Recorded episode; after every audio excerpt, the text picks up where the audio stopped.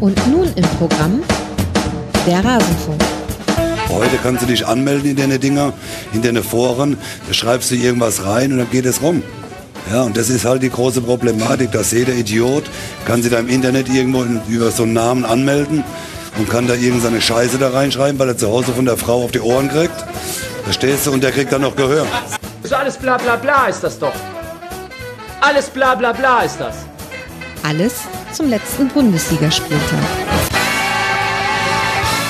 Der zweite Spieltag in der ersten Bundesliga er ist gespielt und er soll und muss analysiert werden und das kann natürlich nur hier im Rasenfunk stattfinden. Hallo und herzlich willkommen, liebe Hörerinnen und Hörer. Mein Name ist Max Jakob Ost. Ich bin der Edgenetzer auf mastodon.social und ich begrüße bei mir Benny Grund, der so viele verschiedene Sachen macht, dass er jetzt selber sagen muss, was er eigentlich aktuell so treibt. Hallo Benny, schön, dass du hier bist. Ja, vielen Dank für die Einladung. Hallo, hallo alle zusammen, so rum. Ähm, Freue mich sehr, dass ich heute hier mit dabei sein kann, mal wieder. Ähm, ja, was mache ich für die Leute, die mich nicht kennen? Ich denke mal, der Großteil kennt mich von, von Twitter, ähm, wo ich relativ viel Nerdzeug über Taktik äh, tweete und mich so ein bisschen detaillierter mit dem Spiel auseinandersetze. Mach sonst für den ein oder anderen äh, Fernsehsender noch mal eine Taktikanalyse nebenbei. Also ihr merkt mit Sicherheit schon, ist sehr viel auf, auf das Taktische runtergebrochen. ja. ja, die Hörerinnen und Hörer können jetzt mal raten, wie ich auf dich aufmerksam geworden bin und warum du hier zu Gast bist. Diese beiden Fragen hast du auch beantwortet. Also schön, dass du hier bist, Benny. Vielen Dank für die Einladung, freue mich sehr. Ich mich auch. Und wie immer, wer die letzte Sendung nicht gehört hat zum letzten Spieltag, der weiß das noch nicht. Wie immer werden wir jetzt das trennen. Analyse machen wir heute. Alle Spiele, alle neun Spiele, möglichst kompakt. Und den Schwerpunkt, der zu Werder Bremen aufgezeichnet wird, den könnt ihr dann heute Abend, also am Montag nehmen wir auf, könnt ihr den hören, liebe Hörerinnen und Hörer. Wir probieren das jetzt mal aus, das voneinander zu trennen. Nicht so wie in den bisherigen acht Rasenfunkjahren, nee, neun sind es jetzt schon. Oh, wir haben Geburtstag, glaube ich. Wir hatten Geburtstag. Alles Gute an uns. Naja, also wir sind jetzt neun Jahre alt, der Rasenfunk. Wir werden das trennen. Könnt ihr dann hören. Äh, zu Werder Bremen gibt es dann den eigenen Schwerpunkt. Und ich habe noch andere Sendungen, die ich euch ans Herz legen möchte. Nämlich haben wir eine ausführliche Sendung gemacht zum Ausscheiden des deutschen Teams bei der Frauen-WM. Da haben wir mal in zwei Stunden das versucht, möglichst strukturiert und nüchtern aufzuarbeiten. Könnt ihr im Nationalteams-Feed hören. Und das ist dann auch das Ende unserer WM-Berichterstattung. Deswegen an der Stelle ganz herzlichen Dank dafür, dass ihr das möglich gemacht habt mit eurer eurer freiwilligen Unterstützung habt ihr nicht nur Annika nach Australien geschickt, sondern eben auch diese, ich glaube, 36 Sendungen, die wir dann produziert haben. Ich habe gar nicht ausgerechnet, wie viele Stunden wir zur Frauen-WM gemacht haben. Also vielen Dank dafür und ich glaube, diese Sendung ist nochmal eine, die es sich zu hören lohnt. Ich werde sie natürlich verlinken. Und dann habe ich noch einen letzten Hinweis in eigener Sache. Und zwar bin ich wieder auf Lesereise. Also die Älteren unter euch werden sich erinnern, dass ich ein Buch geschrieben habe über Uli Hoeneß und die Geschichte des deutschen Fußballs. Und im Herbst geht's wieder los. Ich werde lesen am 19. September in München, am 26. September in Bensheim, am 3. Oktober in Magdeburg, am 23. Oktober in Dresden, am 24. Oktober in Köln, am 2. November in Würzburg und am 14. November noch einmal in München. Ich glaube, das wird dann München 6, also die sechste Lesung in München. Naja, müsst ihr mal zeigen, liebe Münchnerinnen und Münchner, ob das da nicht doch zu viel ist oder ob das noch gerade so passt. Alle Infos gibt es bei mir auf der Seite, werde ich verlinken, aber weil ich das bisher immer vergessen habe zu sagen, jetzt hier der Hinweis zu manchen dieser Veranstaltungen. Kann man sich jetzt auch schon Tickets besorgen.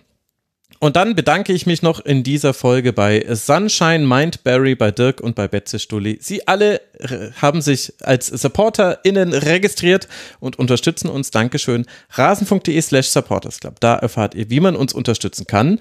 Und ihr könnt euch auch als Supporter registrieren und dann wähle ich euch vielleicht nach dem Zufallsprinzip hier aus. Und danke euch. Da sind jetzt wieder ein paar Plätze frei geworden. Ich glaube, ich bin gerade wieder alle durch mit allen registrierten SupporterInnen. So, das reicht. Wir wollen jetzt schauen auf den Bundesligaspieltag. Wir gehen die Tabelle wieder von oben nach unten durch und da grüßt uns ungeschlagen der erste FC Union Berlin. Wir haben noch fünf Teams, die beide Spiele gewinnen konnten und vier Teams, die beide Spiele bisher verloren haben. Und langsam müsste ja eigentlich Union selber zu albern sein, egal welche absurd positive Geschichte es gibt. Man schreibt sie, diesmal in Person von Robin Gosens, der in seinem ersten Spiel nach seinem Wechsel in die Bundesliga nicht nur ein, sondern gleich zwei Tore erzielt und Union damit einen Sieg einleitet, den man nicht irgendwie herausschiebt, sondern natürlich auch noch in Unterzahl, denn Aronson sieht eine gelb-rote Karte schon in der 21. Minute. Kevin Behrens und Danilo Duki erzielen die weiteren Treffer. Zwischendurch konnte Melem ausgleichen zum 1 zu 1, aber Endstand ist dann eben in Unterzahl auswärts am Böllenfalltor 4 zu 1 für Union. Und für Darmstadt ist die Heimpremiere damit eher unglücklich verlaufen. Benny, was, was kann man zur Union noch sagen? Ja, irgendwie fehlen einem da ein bisschen die Worte. Ähm, nein, aber du hast, du hast auf jeden Fall recht. Das ist ein typischer Union-Sieg am Ende des Tages, vor allen Dingen, wenn man guckt, wie die Tore zustande äh, kommen. Drei Standards müssen es, glaube ich, gewesen sein. Und einmal das 1-0 ist es ja auch ein sehr, sehr typisches Union-Tor, langer Ball, aber auch da perfekt getimed. Also die wissen genau, was passiert nach dem langen Ball, stehen vorne super kompakt, gehen auf den zweiten Ball. Dann ist es Gosens, der dann da äh, auf den Rebound geht, äh, das Tor macht. Und es gibt einfach Abläufe bei Union Berlin, die haben sie perfektioniert, egal ob das ein langer Ball ist, Standards. Sie wissen immer in jeder Phase, was sie zu tun haben. Und das ist halt krass, wenn man bedenkt, dass sie so lange in Unterzahl gespielt haben, aber es gibt wenig Teams oder eigentlich kein Team in der Bundesliga, was dann einfach eins zu eins weiter in ihren Abläufen bleibt. Also du merkst keinen Bruch im Spielstil, hm. auch in Unterzahl, weil sie es halt einfach von ihrem Spielstil und von ihrer Herangehensweise eins zu eins so weiterspielen können. Und das finde ich schon beeindruckend, dass es ein Team in der kurzen Zeit, die es ja noch ist in der Bundesliga, geschafft hat, dass den Abläufen die sie drin haben, das so perfekt umzusetzen, egal ob 11 gegen 11, 10 gegen 11 und dann da immer wieder Profit rauszuschlagen. Und wie kannst du dir das erklären, dass wir diese Standardstärke bei Union haben, auf die die Gegner offenbar ja nicht reagieren können? Weil Darmstadt wird jetzt nicht davon überrascht gewesen sein, dass die gute Freistöße und Ecken erzielen, aber sie konnten es halt einfach nicht verteidigen. Ich muss dazu sagen, dass ich mich gewundert habe, dass Darmstadt jedes Mal den Standard im Raum verteidigt hat, weil ich es schwierig finde gegen Union, die ja sowieso eine relativ krasse Dynamik dann beim Einlaufen mitbringen. Du kannst halt dann nur noch drauf reagieren und du hast dann bei Darmstadt bei den Standards teilweise gemerkt, dass das, ich will nicht sagen, ein bisschen blauäugig verteidigt war, aber sie konnten halt in keinem oder keiner der Situationen so richtig die Dynamik von Union matchen in den Standards und ich glaube einfach, dass viele Teams heutzutage im Raum oder so eine Mischform verteidigen und mhm. Union einfach, wenn ich mir äh, Danilo Döki angucke, wie der da reinfliegt bei Standards, äh, das stelle ich mir schon unangenehm vor, wenn ich den im Raum dann verteidigen muss. Und das ist, glaube ich, eins der Probleme, wenn du gegen Union spielst. Wenn du sie im Raum verteidigst, kommen sie relativ häufig durch ihre Dynamik und ihre Präsenz einfach zu ähm, ja, zu gefährlichen Chancen, aber sie haben halt auch einfach ein paar echt gute Standardschützen noch mit im Team. Also das ist schon, das ist schon eine Waffe. Ja, Juranovic ja unter anderem mit zwei Assists, äh, wunderbare yes wunderbare Standards geschossen. Bei Duki muss man noch äh, kurz dazu sagen, dass er beim 4 zu 1 war das ja dann äh, hart zusammenprallt mit Riedel. Das war ein richtig heftiger Einschlag. Also mit den Köpfen rauschen die zusammen. Er musste dann länger behandelt werden, hat dann aber noch bis Schlusspfiff weitergespielt. Also hoffen wir einfach, dass das auch gut gegangen ist. Das war mal wieder ein recht heftiger Kopftreffer. Was ist denn dann zu Darmstadt zu sagen? Also es war ja nicht so, dass Darmstadt chancenlos war. Darmstadt hat viele Möglichkeiten sich herausgespielt. Ich fand auch das 1 zu 1 war besonders schön, also durchs Zentrum hindurch. Das habe ich ehrlicherweise gegen Union, glaube ich, schon Jahre nicht mehr gesehen, dass man so ja. durchs Zentrum durchspielen kann. Und dann Melem, der also eigentlich als Sechser spielen sollte, ich fand, er war eigentlich eher Zehner, so wie er ja. postiert war, äh, macht das dann auch sehr gut. Also Darmstadt hatte seine Chancen, Darmstadt ist dran geblieben, aber hat eben die, ständig einen Rückschlag kassiert, egal wie nah man dran war am nächsten Tor. Da gebe ich dir vollkommen recht. Ich fand ähm, den zwischenzeitlichen Ausgleich auch echt, äh, ja, war äh, super rausgespielt mit Pfeiffer, der das besonders clever ja. macht, der sich ja aus der letzten Linie löst. Das ist ja nicht nur der Pass, den ich richtig gut finde, sondern es ist auch dieser kurze Moment, wo er, äh, wo er entgegenkommt und du siehst bei Robin Knoche, dass er diesen einen Schritt mit nach vorne macht. Und dann ist ganz kurz Chaos in der Hintermannschaft von Union. sie kriegen dann den tiefen Raum nicht mehr verteidigt, dann ist der Ball natürlich auch noch super. Aber immer, wenn Darmstadt es geschafft hat, relativ schnell mit zwei, drei Pässen vertikal nach vorne zu kommen, dann hat auch Union Probleme gehabt, weil Melem, wie du schon sagst, eher in so einer polyvalenten Rolle gespielt hat. Also es ist ja kein typischer tiefer Sechser gewesen, sondern immer so zwischen, zwischen den Linien, zwischen Linie zwei und drei. Also war schon ähm, sehr umtriebig und immer dann, wenn sie es wirklich schnell direkt gespielt haben, wurde es auch für Union schwierig. Es gibt ja so die, ich würde mal sagen, so die, die Schlagzahl, wenn du fünf bis sieben Pässe im letzten Drittel hintereinander gegen Union spielst, dann solltest du auf jeden Fall mal zu einer Torchance kommen. Es gibt halt einfach wenig Teams, die das im geschlossenen Raum oder auf engen Raum auf jeden Fall können gegen Union. Und wenn sie es geschafft haben, war es jedes Mal gefährlich. Und ich fand es auch gut, dass sie eigentlich nie aufgesteckt haben. Also du hast nie bei, bei Darmstadt gemerkt, dass sie das irgendwie hergeschenkt haben. Kriegst dann halt durch die Standards immer wieder einen Nackenschlag. Ja, und ich hatte das Gefühl, dass solche Angriffe wie eben der von Melem, also ich weiß, dass es natürlich schwierig ist, durchs Zentrum durchzuspielen, mhm. aber das hat ein bisschen gefehlt. Also ich fand, Darmstadt hat ein gutes Spiel gemacht, was ich komisch anhört bei 1 zu 4, aber ab einem gewissen Punkt war es auch sehr ausrechenbar. Also es waren sehr viele Flanken, ganz viel über Maglitscher, der eigentlich irgendwann links außen quasi gespielt hat, weil er permanent nach vorne schieben konnte, hatte sicher auch mit der Überzahl zu tun. Und dann 37 Flanken waren es am Ende, davon kamen sogar recht viele an, irgendwie 36 Prozent Flankenquote, also 14.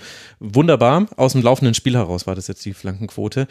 Aber das ist halt genau die Disziplin, in der Duki, Knoche und Late jetzt nicht nervös werden, wenn da irgendwie die fünfte und sechste Flanke reinkommt. Und da dachte ich mir so, hm, schade eigentlich. Äh, Darmstadt stand eigentlich immer in einer ganz guten Feldposition. Man hatte ja so auf dem linken Flügel dann so in so einer Halbposition den Ball. Und da dann vielleicht mal den Pass an die Grundlinie oder das Dribbling oder den Doppelpass, das hat man ein bisschen zu selten gemacht, fand ich. Finde ich auch. Also das ist ja sowieso ein Problem von Teams, die gegen Union spielen, dass sie sich tendenziell einfach zu selten trauen, mal diagonal flach wirklich in Halbraum zu spielen, weil es ist halt immer diese Angst im Hinterkopf, dass du entweder dir direkt einen Konter fährst mhm. oder halt äh, ja da irgendwie nicht durchkommst, einen äh, unnötigen Ballverlust hast, das Zentrum offen ist. Und ich würde mir manchmal nicht nur auf Darmstadt runtergebrochen, aber generell für Teams wünschen, dass sie einmal mehr gegen Union übers Zentrum spielen, weil du kriegst sie halt sonst überhaupt nicht aus der Position. Für einen Innenverteidiger ist es super dankbar, wenn dann die x-te Flanke reinkommt. Das ist gut, wenn sie, wenn sie gut geschlagen sind, dann kann das eine Waffe sein, vor allen Dingen mit Patrick, äh, äh, Luca Pfeiffer so rum vorne drin. Ähm, aber am Ende des Tages musst du sie irgendwie aus der Position holen. Du musst als IV immer nur einen Schritt nach vorne machen. Das kann Union und da haben sie sie dann irgendwann nicht mehr so richtig aus der Position bekommen und eher wie so ein U irgendwie um mhm. Union Berlin herumgespielt, anstatt das da ein bisschen mutiger zu lösen. Ist aber äh, für Darmstadt hat man auch gemerkt, man merkt schon, dass es dann auch das zweite Bundesligaspiel ist, also dass man sich das dann vielleicht tendenziell eher nicht traut, da das allerhöchste Risiko mit einem flachen Ball ins Zentrum zu gehen, sondern dann eher die risikoarme Variante wählt über eine Flanke. Ja, ja, und ich habe das Gefühl bei Darmstadt noch gehabt, dass die sich auch in der Offensive noch nicht gefunden haben. Also wenn man sich allein die Startausstellung anguckt, Honsack, Manu und Pfeiffer, das sind ja quasi drei verschiedene Stürmertypen, mhm. was äh, total super sein kann, weil du hast rein theoretisch für, für jede Disziplin einen. Aber man hat schon manchmal auch gemerkt, dass das noch nicht so ganz aufeinander abgestimmt war. Und als Hornby dann kam, der ja am ersten Spieltag gespielt hat, dann hatte man noch einen zweiten Abnehmer für die Flanken. Der hatte ja unheimlich viele Kopfbälle. Ich glaube, sechs waren es am Ende oder sechs mhm. Schüsse, die er am Ende hatte. Das waren auch die meisten meisten von allen Spielern. Aber ich glaube, davon hat Union dann auch profitieren können, dass Darmstadt ja eigentlich schon gut ins Angriffsdrittel gekommen ist, auch wegen der Überzahl und dann aber manche Sachen einfach noch nicht so aufeinander abgestimmt waren. Also Manu war auch manchmal, äh, mal, mal ist er in die Tiefe gegangen, mal stand er ganz weit auf dem Flügel, äh, mal stand er irgendwo im Mittelfeld und eigentlich so Mehle ein bisschen auf den Füßen. Äh, und bei Honsack, ja, fand ich es jetzt nicht ganz so auffällig, aber da hatte ich auch das Gefühl, die wissen manchmal nicht, was der andere macht. Ja, voll. Also das ist dann eben dieses Thema Abläufe. Wie schnell komme ich dann da auch wieder rein? Ich finde sowieso 3, 4, 2, 1, was die ja erstmal auf dem, auf dem Papier gespielt haben, äh, ist meine Lieblingsformation und ich finde das total geil, dass sie das spielen wollen, aber du merkst halt dann immer wieder, dass äh, wenn einer, wenn einer rauskippt, dann wird nicht aufgefüllt im Zentrum, weil sie es einfach von den Abläufen her noch nicht so richtig in der ersten Liga umgesetzt bekommen. Und ich finde, trotz alledem hätte ich ehrlicherweise auch nicht mit gerechnet. Ich finde Darmstadt trotzdem spannend, weil ich immer wieder auch Ansätze sehe, was sie spielen wollen, wo sie hinwollen, auch jetzt in dem Unionsspiel, egal ob das jetzt äh, diese, diese Steil-Klatsch-Passagen sind, über Pfeifer vorne und dann äh, schnell in die Tiefe kommen, was sie dann phasenweise drin haben.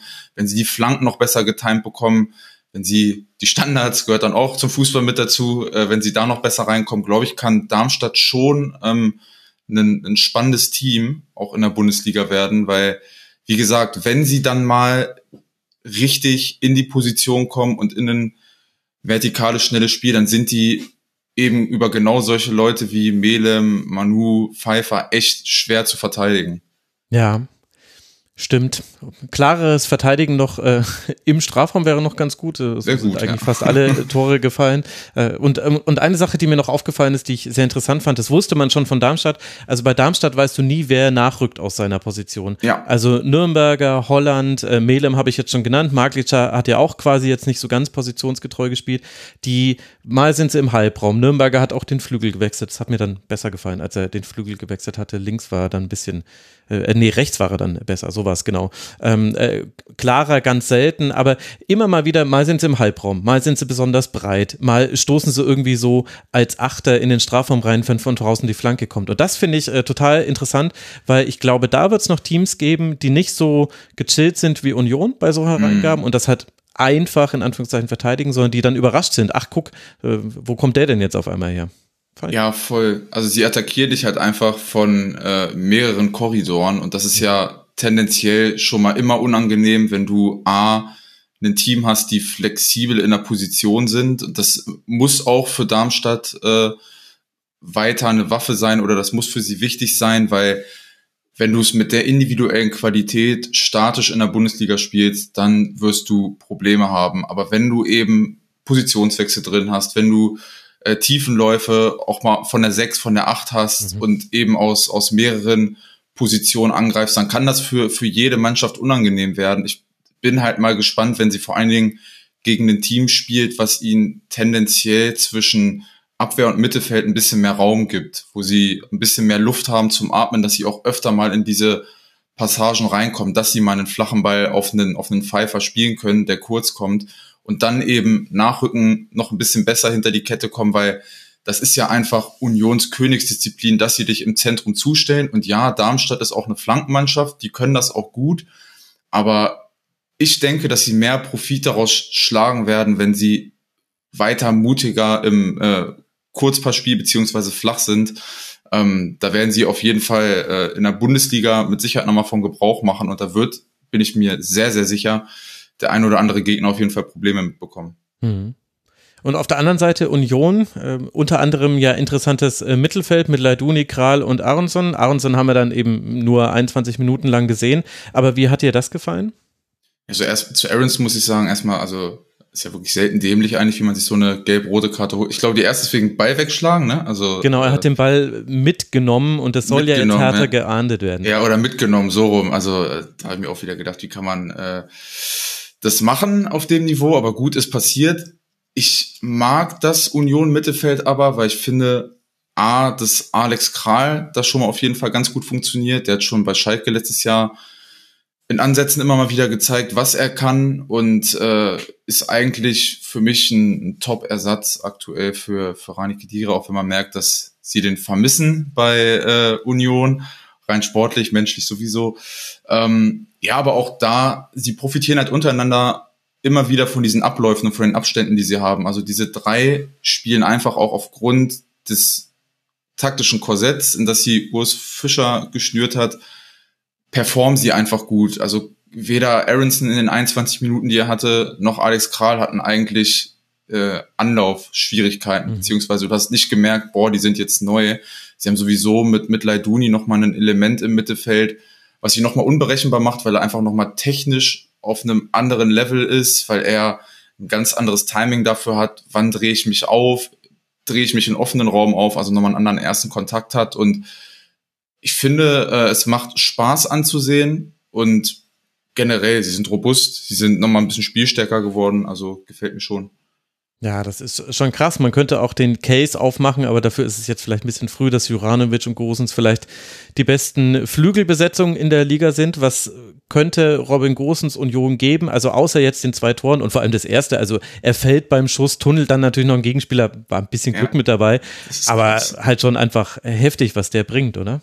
Ja, voll. Also er bringt natürlich erstmal das perfekte Gegenstück zu Juranovic mit, weil er nochmal eine ganz andere Dynamik hat. Also weil er wirklich nochmal ein ganz anderes Profil ist, weil er vor allen Dingen, sie haben ja häufig dann über, über die Wingbacks Tiefenläufe in den 16er rein. Da war ja Urs Fischer einer der ersten, der das mit Union gemacht hat, äh, vom Gefühl dass beide AV diagonal einlaufen in den 16er. Und das ist halt so die prädestinierte Rolle für Robin Gosens, der aus einer äh, der aus der zweiten Linie einfach mit voller Power in 16er einstartet, diagonal. Und der ist halt dann einfach auch ein geiler Abnehmer für Flanken, für zweite Bälle und ist halt auch einfach defensiv nochmal ein Stück stabiler als alles, was sie davor hatten, ohne das jetzt schlecht reden zu wollen, aber dieses, dieses Gesamtpaket, was er mitbringt an, an Torgefahr, defensive Absicherung, Laufbereitschaft, das ist schon ein Perfect Match eigentlich mit Union.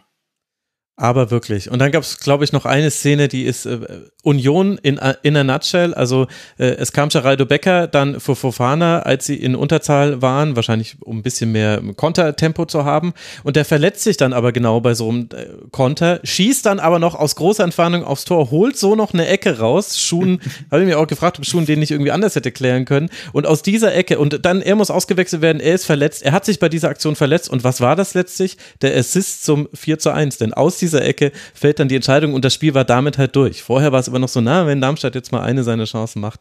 Also das ist wirklich Union in der Nutshell, haben jetzt dreimal in Folge vier Tore erzielt gegen Waldorf, gegen Mainz, jetzt gegen Darmstadt. Sollten sie das auch zu Hause gegen Rasenballsport Leipzig schaffen, das ist jetzt der nächste Gegner vor der Länderspielpause, ja, dann müssen wir nochmal ganz anders über Union sprechen. Und für Darmstadt geht es jetzt dann nach Leverkusen. Man steht jetzt bei 0 Punkten, 0 zu 1 äh, gegen Eintracht Frankfurt, jetzt eben dieses 1 zu 4 also da gibt es ein bisschen was aufzuholen, aber ja auch positive Dinge, an die man anknüpfen kann. Und die gab es ja vielleicht auch beim Spiel zwischen dem FC Bayern und dem FC Augsburg. Ein Eigentor und zweimal Harry Kane. Das ist letztlich dann so das Rezept, das dazu führt, dass Bayern dieses Spiel gewinnt. Aber Bellio kann auch noch verkürzen in der 86. Minute. Und ich meine erkannt zu haben, dass so der eine oder andere und die eine oder andere da schon dachte, uh, na, wenn jetzt noch eins fällt, dann wird das vielleicht wieder so ein bisschen eine Wackelpartie. Wurde es aber am Ende nicht. Am Ende hat der FC Bayern 3 zu 1 gewonnen. Es wurde unglaublich viel wieder über alles Mögliche diskutiert. Deswegen würde ich es ganz gerne aufs Sportliche hier reduzieren. Alles andere sehen wir jetzt in den nächsten Tagen. Wenn wir jetzt mal aufs Spielerische beim FC Bayern gucken, wo stehen die, deiner Meinung nach? Oh, mit viel Luft nach oben noch, ehrlicherweise. Also, ich finde, sie haben zu wenig Tiefe aktuell im Spiel. Natürlich hat Augsburg das dann zumindest in der ersten Halbzeit, da haben sie die Ketten noch nicht ganz so hoch geschoben, auch ganz gut verteidigt.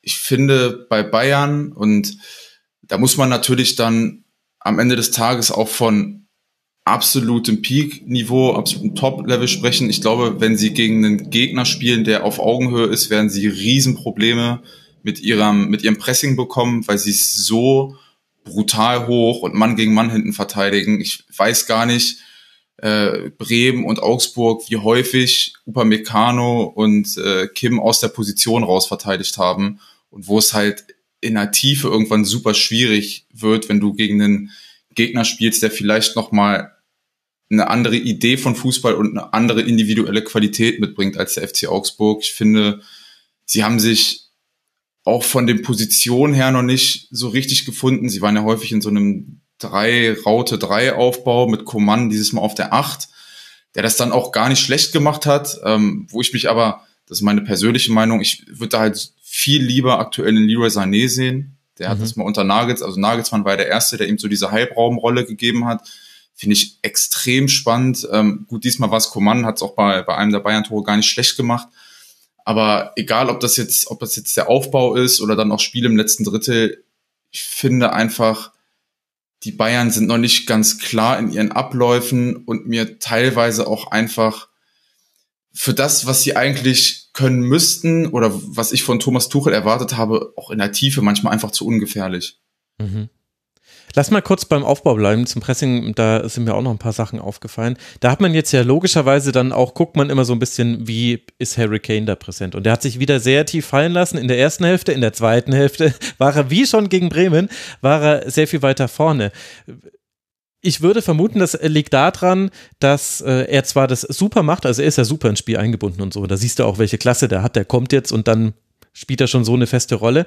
Aber ich vermute, dass Thomas Tuchel ihm gesagt hat, du, wenn du dich immer fallen lässt, dann wird das Spielfeld schmaler, weil dann gibt es niemand, der irgendwie die Innenverteidiger bindet und äh, alles äh, drückt sich ein bisschen zusammen und und das ist ja auch, zeigt ja schon so ein Problem, was Bayern hat, nämlich wie kommt man in interessante Räume? Sie sind, finde ich, auch gegen Augsburg sehr oft wieder in uninteressanten Räumen gewesen und dann selten hinter die Kette gekommen. Also das kannst du ja vom Flügel auch schaffen.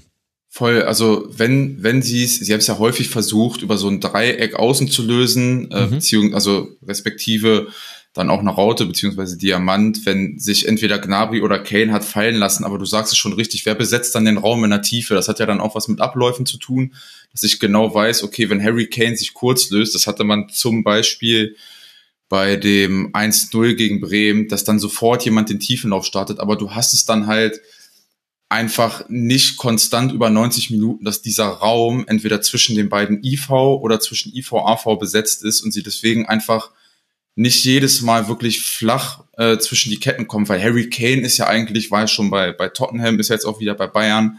Es ist halt krass, wenn der mit dem Rücken zum gegnerischen Tor steht und den Ball mit dem ersten Kontakt tief spielen kann. Die Dinger kommen halt gefühlt immer mhm. in Fuß. Ähm, aber die Bayern können von dem Element noch nicht so richtig Gebrauch machen, weil du hast halt tendenziell Sané, Gnabry, Coman, drei Spieler, die A, die Tiefe belaufen können, die aber auch dieses Stop-and-Go-Element drin haben. Also ich komme kurz, gehe dann wieder tief und das ist dann halt so dieses Thema Abläufe, wer macht wann was. Und ja, ich fand's auch ein bisschen unglücklich und hätte mir dann, und da gebe ich dir recht, für den Start eher Harry Kane wirklich zwischen den IV gewünscht, dass du weißt, okay, der bindet erstmal Gegenspieler, weil du hast halt irgendwie gefühlt wie beim Handball die ganze Zeit, wenn um, um den Strafraum von, von Augsburg herum gespielt, ohne dass es so richtig mal torgefährlich wurde dann. Ja, absolut. Und dann gab es zwar viele Schusschancen, es gab auch viele Ecken, übrigens wieder keine einzige der elf Ecken zum eigenen Mitspieler. Das ist Wahnsinn, echt. Ja, also äh, ich habe es in der letzten Sendung schon äh, thematisiert. Da wurde ich äh, von, von einem Hörer sehr hart kritisiert, aber ähm, also dieses Augsburg-Spiel, ich sehe mich bestätigt, keine einzige, äh, keine einzige Ecke zum Mitspieler. Und dann das Pressing, was du auch schon angesprochen hast, weil da habe ich mich nämlich gefragt, was will Thomas Tuchel eigentlich? Weil jetzt hat er eine komplette Saisonvorbereitung und sowas wie Pressingabläufe, das kannst du so einem Team wie Bayern auch auf dem Papier mitgeben und sie setzen es auf dem Platz um. Also sprich, das ist jetzt nicht, dass das irgendwie noch so früh in der Saison ist.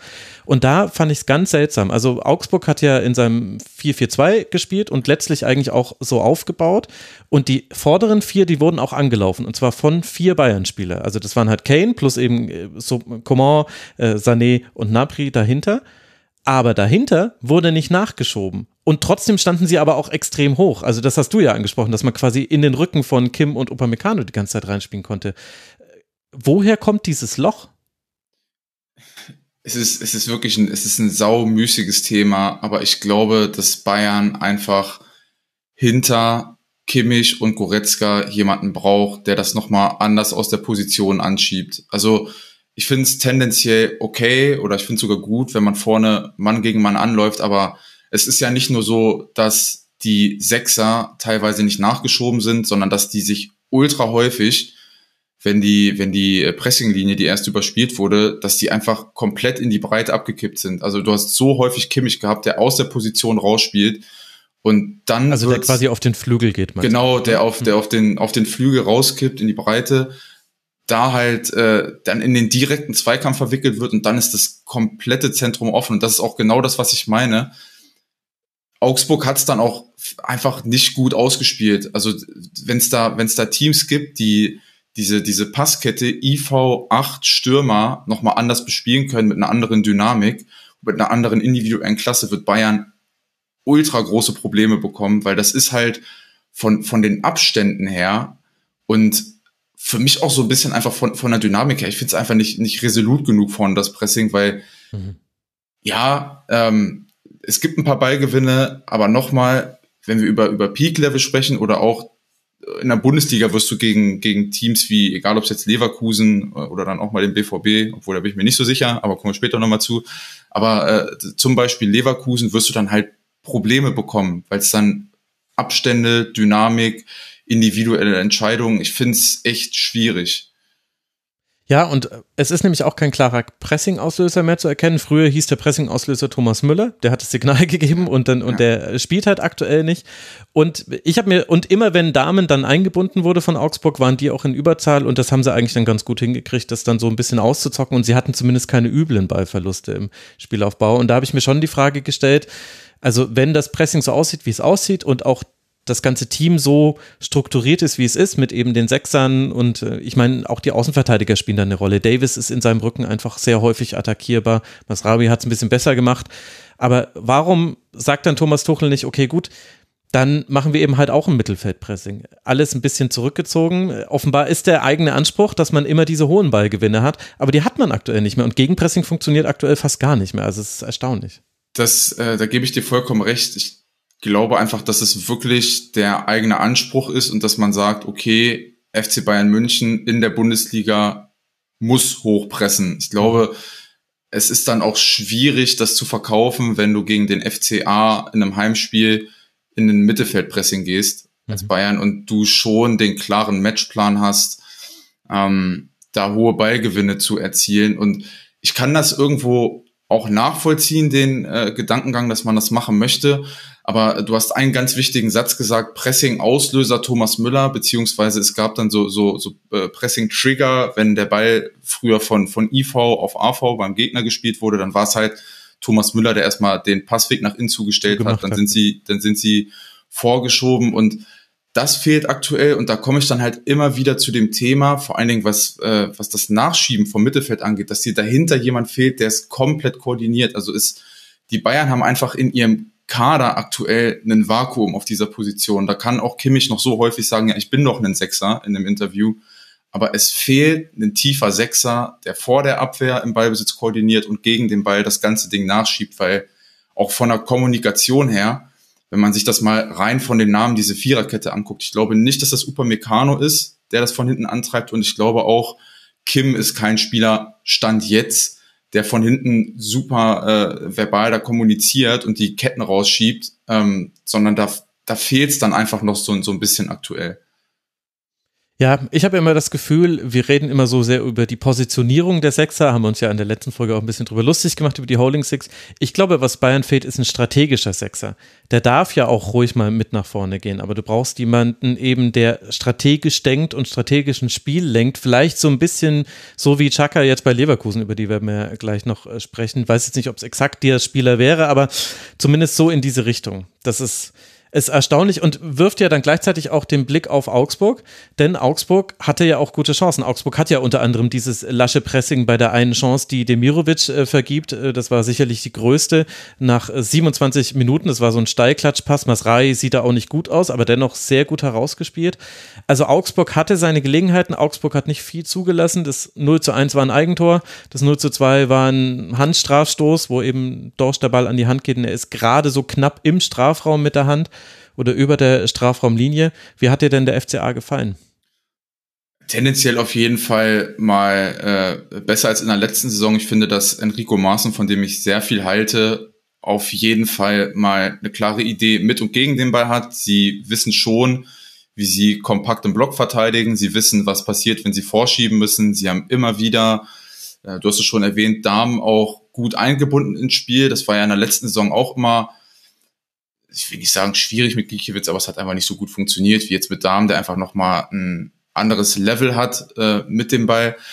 Und ich finde schon, dass man bei Augsburg eine klare Entwicklung erkennt, auch jetzt wieder in dem Bayern-Spiel, weil sie für eigentlich jede Phase des Spiels schon einen Lösungsansatz haben. Das ist vielleicht nicht für jeden super schön anzugucken, wenn die tief und kompakt verteidigen, aber du hast es dann in der zweiten Halbzeit auch gesehen, sie können halt auch vorne Mann gegen Mann anlaufen und sie können auch kompakt vorne Mann gegen Mann anlaufen und immer wieder äh, gute Lösungen auch mit Ball gefunden dann teilweise.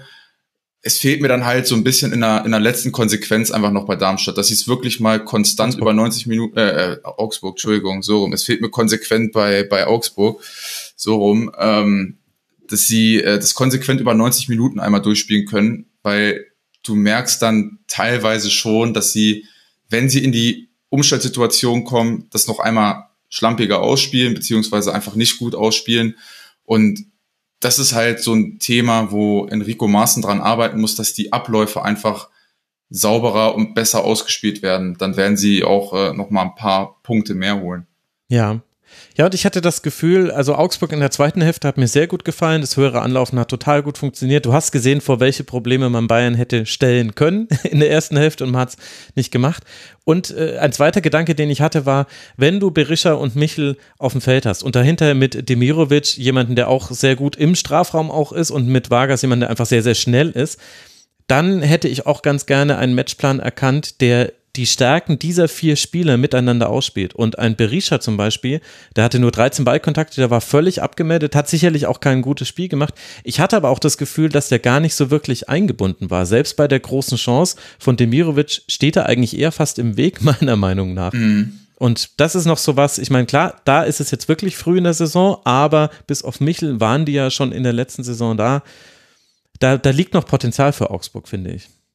100 Prozent das große Thema ist, glaube ich, dass durch Sven Michel einer der beiden immer ein bisschen tiefer spielen muss. Sie haben es ja häufig dann als Doppelsturm gespielt und ja. mhm. da ist dann ja auch dieses große Thema Abläufe wieder, wenn einer kurz kommt, der andere besetzt den tiefen Raum und normalerweise sage ich, wenn ich die ganzen Spieler vorne lese, muss das eigentlich wirklich schnelles vertikales Spiel, schnell hinter die Ketten kommen, vor allen Dingen mit der Wucht, die sie haben und das meine ich auch damit, dass sie einfach nicht, nicht sauber in den Abläufen sind. Berisha geht dann halt ein bisschen unter in dem Spiel, also beziehungsweise ist einfach nicht so präsent wie sonst, weil du halt merkst, dass es von einer, schon mal von einer, von einer Grundformation und von einer Idee dann einfach noch mal ein bisschen anders ist als in der letzten Saison und ich gebe dir recht, sie werden dann noch Profit rausschlagen und du wirst es mit Sicherheit in den, in den kommenden Spielen sehen, dass sie von den Abläufen, vom Timing her, wann besetzt den tiefen Raum, wer ist zwischen den Ketten, zwischen, zwischen den IV.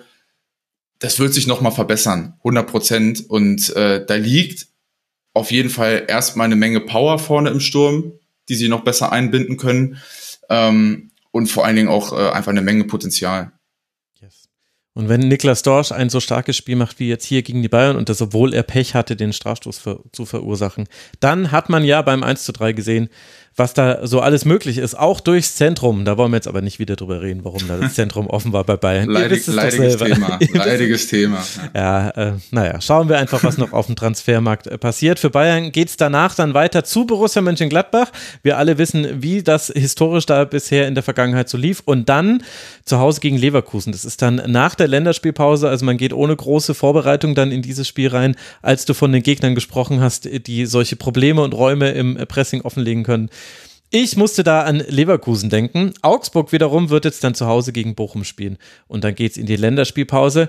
Und dann lass doch auch gleich über die nächsten beiden Gegner des FC Bayern sprechen, nämlich Borussia Mönchengladbach und Leverkusen und vielleicht mit der Frage diskutieren, ob vielleicht Leverkusen gerade den besten Offensivfußball dieser Liga spielt. Denn gegen Gladbach auswärts liegt es eigentlich nur an der Chancenverwertung, dass dieses Spiel noch eine Zeit lang offen ist.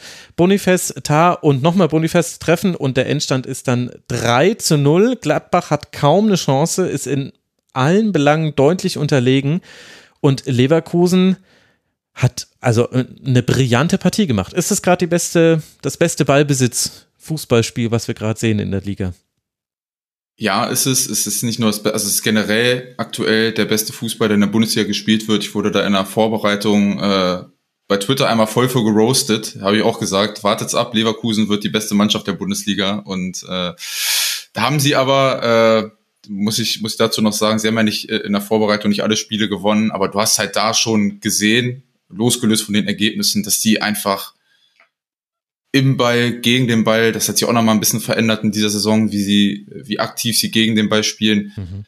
Das ist wirklich brutal. Also man muss es dann auch so deutlich sagen, es war in dem Spiel, äh, um darauf zurückzukommen, es war wirklich ein Klassenunterschied. Also das war wirklich heftig.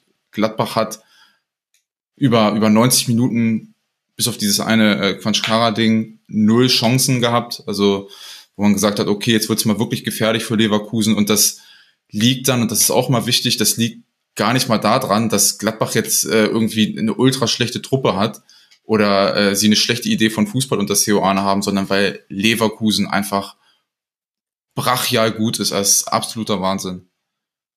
Ich meine, diese Ballrotation vor dem 1 zu 0 waren es ja, glaube ich, 27 Pässe am Stück von Leverkusen. Verrückt ich meine, man, ich finde, man kann schon drüber sprechen, warum Gladbach in gewissen Bereichen des Feldes nicht näher an den Gegenspielern waren. Also ich fand das Neuhaus und Weigel, dass es ein Problem ist, dass in deinem Rücken immer viel passiert ist, verstehe ja. ich. Also weil da halt Hofmann, Wirtz und ja auch immer wieder Bonifest sich halt dann fallen lassen und da musst du sehr viele Dinge gleichzeitig tun.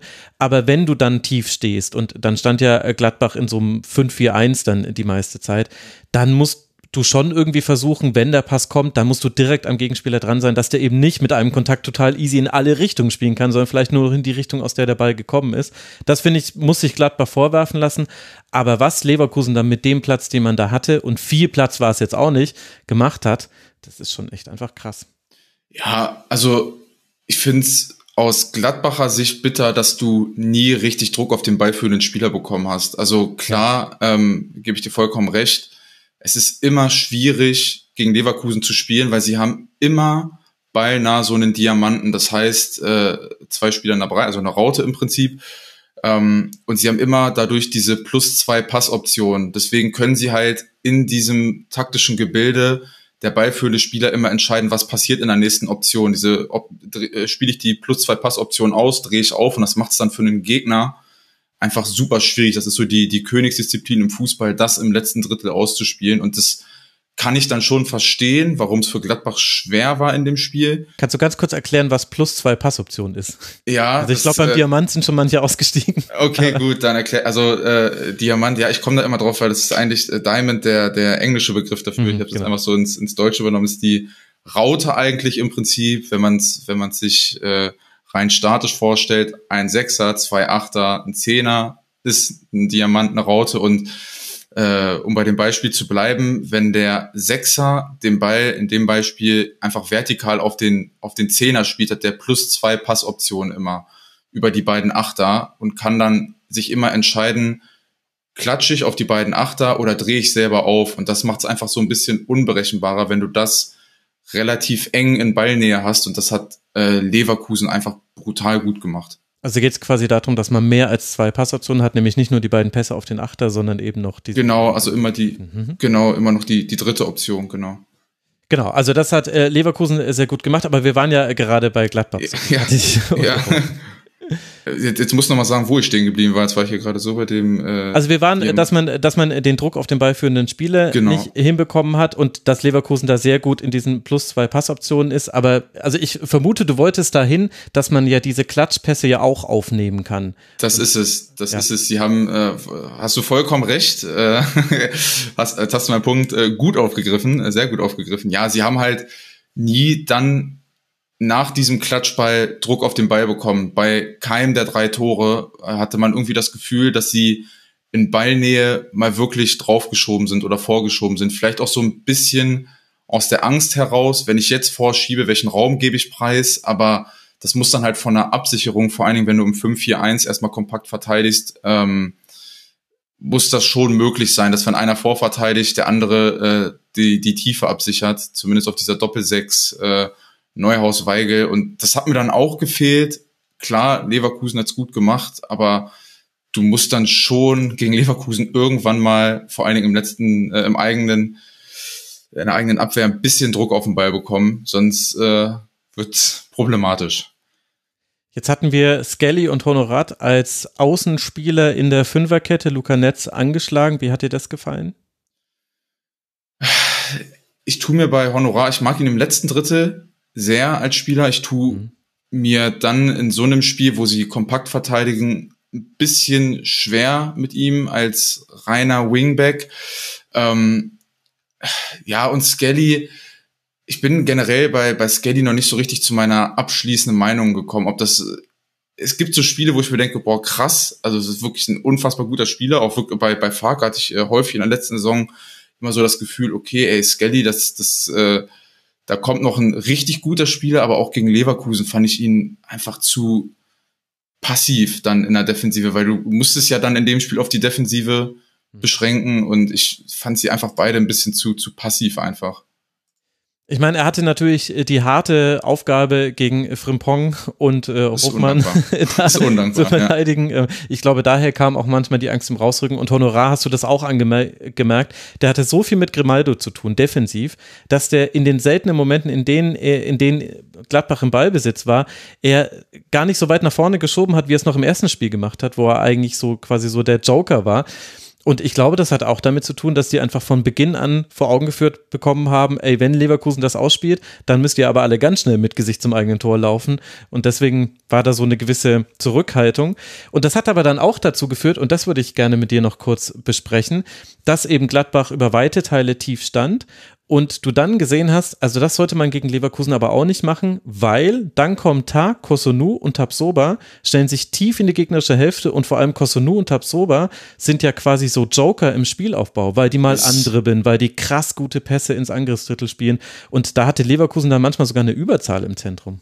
Ja, das ist, das ist Wahnsinn, wie sie mit den Halbraum-IV andribbeln jedes Mal. Also äh, Tabsoba, Kusudu sind ja nicht nur erstmal defensiv unfassbare Schränke. Also ich hätte äh, wahrscheinlich, also wenn ich auf die zulaufen würde, äh, würde mir ein bisschen der Stift gehen, weil die, mhm. das ist ja brachial. Ähm, aber sie sind halt auch einfach on top nochmal richtig gut mit dem Ball. Das ermöglicht ja auch Frimpong überhaupt, dass er so extrem hoch stehen kann äh, mhm. im Ballbesitz. Stimmt. Und das ist ja dann auch nochmal äh, undankbar, wenn du alleine dieses Dreieck aus Hofmann im Halbraum, rechts Frimpong und dahinter einen Kusunu, der andere Bild, das ist einfach äh, undankbar. Und es ist, wenn, es ist dann sowieso schwierig, wenn du Xhaka, Palacios, die so eine klare Idee auch mit dem Ball haben, dass der beinahe Sechser immer hochschiebt, der andere kommt zu so einer Passkette immer äh, dahinter, hinter dem Sechser, der hochschiebt. Wenn sie das ausspielen und du hast dann noch eine zusätzliche Passoption über Kusunu, der auch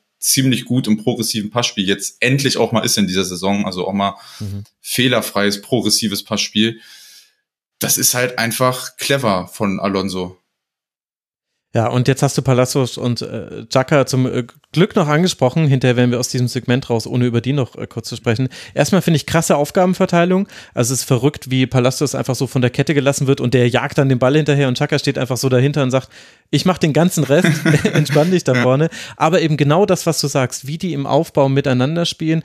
Und äh, also ich fand sowieso, Chaka war so der, der heimliche Held des ganzen Spiels, weil der hatte ja eine unfassbare Passgenauigkeit. Irgendwann wurde auch mal eingeblendet, dass er under pressure, also wenn er gepresst wurde, trotzdem irgendwie eine 94-prozentige Passquote hatte. Okay, gut, also dann, ja. dann kann man es auch einfach lassen, ihn zu pressen.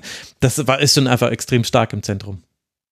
Auf jeden Fall. Und ich mag es halt auch, dass Leverkusen die Sechser so aktiv auch unter Druck ins Spiel einbindet, weil wie häufig haben wir es in der Bundesliga, dass wenn der Gegner mal ein bisschen höher anläuft, eher der lange Ball gesucht wird und dass man dann kompakt auf den zweiten Ball schiebt und Leverkusen hat die Qualität, das auszuspielen, aber sie machen es am Ende auch mit ganz klaren Abläufen. Das ist ja eben das, was ich gerade eben auch gesagt habe alleine diese Passkette, wenn Xhaka oder Palacios hochschiebt und der andere so ein bisschen drumherum spielt und sie es jedes Mal ins Zentrum spielen und dadurch flach in die Halbräume kommen zu Würz und Hofmann. Flo Würz war übrigens auch, also es war, es ist ja. echt krass, was, was der äh, am Ball kann, ähm, beziehungsweise auch, wie der sich ohne Ball bewegt. Es macht einfach Spaß zuzugucken, aber dieser, dieser ganz klare Plan, wie sie, wie sie flach in die Halbräume über die Sechser reinkommen, das ist, ist echt heftig und äh, ja, dann mit Victor Boniface vorne natürlich auch nochmal eine, ist jetzt äh, nicht, nicht ganz so undynamisch und ganz so ungefährlich, würde ich sagen, wenn der vorne anläuft. Ja, also das war, ich habe selten ein Team so oft übers Zentrum angreifen sehen, obwohl der Gegner tief stand. Äh, ich habe selten so, so viel gefährlichen Ballbesitz hinter der, hinter den Sechsern des Gegners gesehen. Absolut. Aber, aber auch, auch da muss ich beim 3 zu 0, das, doch das 3 zu 0 war das, wo Flo Würz, das steht für mich so ein bisschen sinnbildlich für das Gladbacher Spiel, wo Flo Würz aufdreht und irgendwie kein Gladbacher annähernd ja. Druck auf den Ball bekommt und er das, ich glaube, der kann den Ball 20, 25 Meter tragen und dann hast du eigentlich eine 6 gegen 3 Überzahl. Beide IV schieben raus aus der Kette, also ganz komisch, keiner verteidigt die Tiefe, Boniface muss nur noch einstarten. Das ist das sieht natürlich auch alles dann super aus, aber da muss ich dann auch sagen, okay, Gladbach, da musst du dann im Best Case schon mal einen ganz anderen Druck äh, auf einen Flo Würz bekommen, weil sonst macht er dich halt frisch im Zentrum.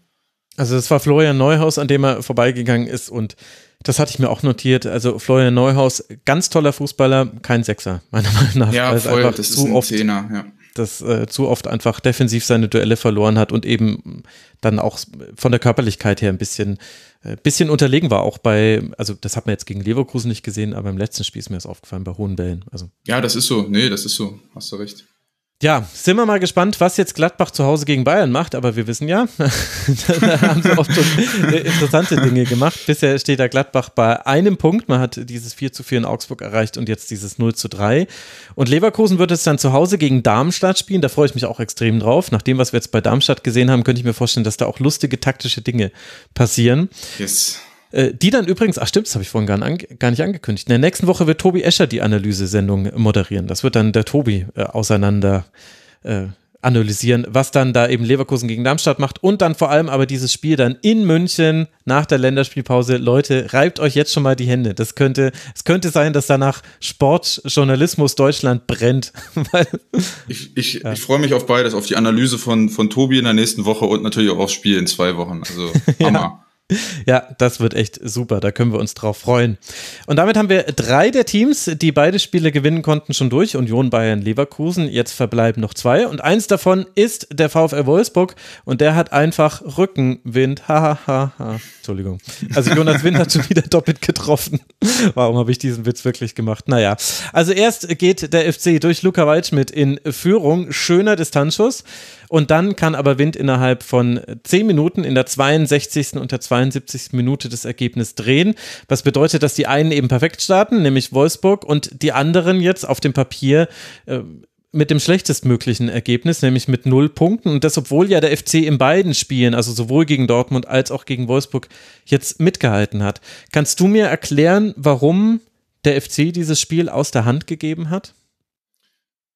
Weil ihn irgendwann bisschen vom, also mein Bauchgefühl gewesen, ich weiß nicht warum, das ist total untypisch für Steffen Baumgart-Mannschaften, aber ich, sie haben einfach nicht mehr so konsequent verteidigt in gewissen Situationen. Also es ist total untypisch eigentlich. Ich finde, du hast teilweise gemerkt, dass es ein Vakuum gab vor der Abwehr. Also sie haben teilweise den Sechserraum nicht richtig geschlossen bekommen gegen, gegen Wolfsburg und das ist total untypisch eigentlich für eine, für eine Baumgart-Mannschaft oder generell auch für Köln. Und könnte halt auch das, Köln ohne Skiri sein.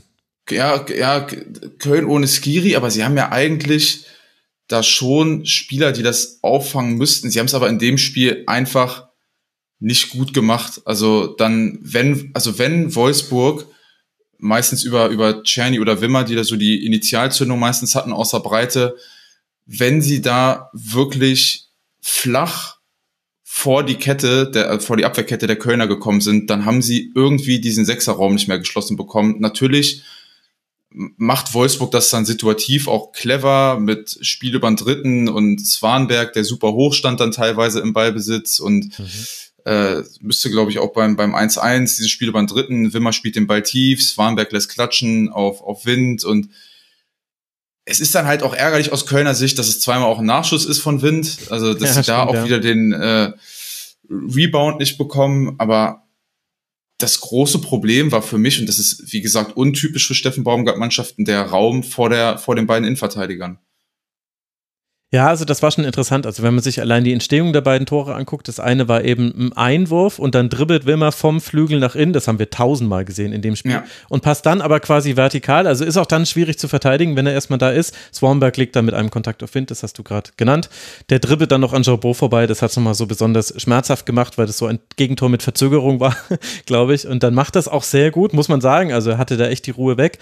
Und beim 2 äh, zu 1 war es dann so, dass äh, Hübers kurz mal nicht in seiner Position steht und Arnold zieht das sofort, spielt einen super Pass auf Swarmberg. Der liegt nur noch mit einem Kontakt ab auf Wind und dann eben Schuss, Nachschuss und Tor. Aber du merkst, du merkst bei Köln, und das finde ich ganz interessant, dass sie auch ein Stück weit darauf angewiesen sind, dass dieser Sechserraum besetzt ist, weil es ist sowohl von Hübers als auch von Chabot, es ist nicht deren Königsdisziplin, nach vorne direkt an Mann zu verteidigen, sondern das sind für mich beides Innenverteidiger, die sehr gut darin sind, die Tiefe abzusichern und mhm. die schon davon profitieren, wenn sie einen Sechser oder zwei Sechser vor sich haben, die es ihnen erlauben, eben nicht immer nach vorne zu verteidigen und dann dieses Aufhörverhalten, wenn einer nach vorne verteidigt, wie reagiert die andere, die anderen drei in der Kette dann? Da hat Köln aktuell noch so ein bisschen Nachholbedarf.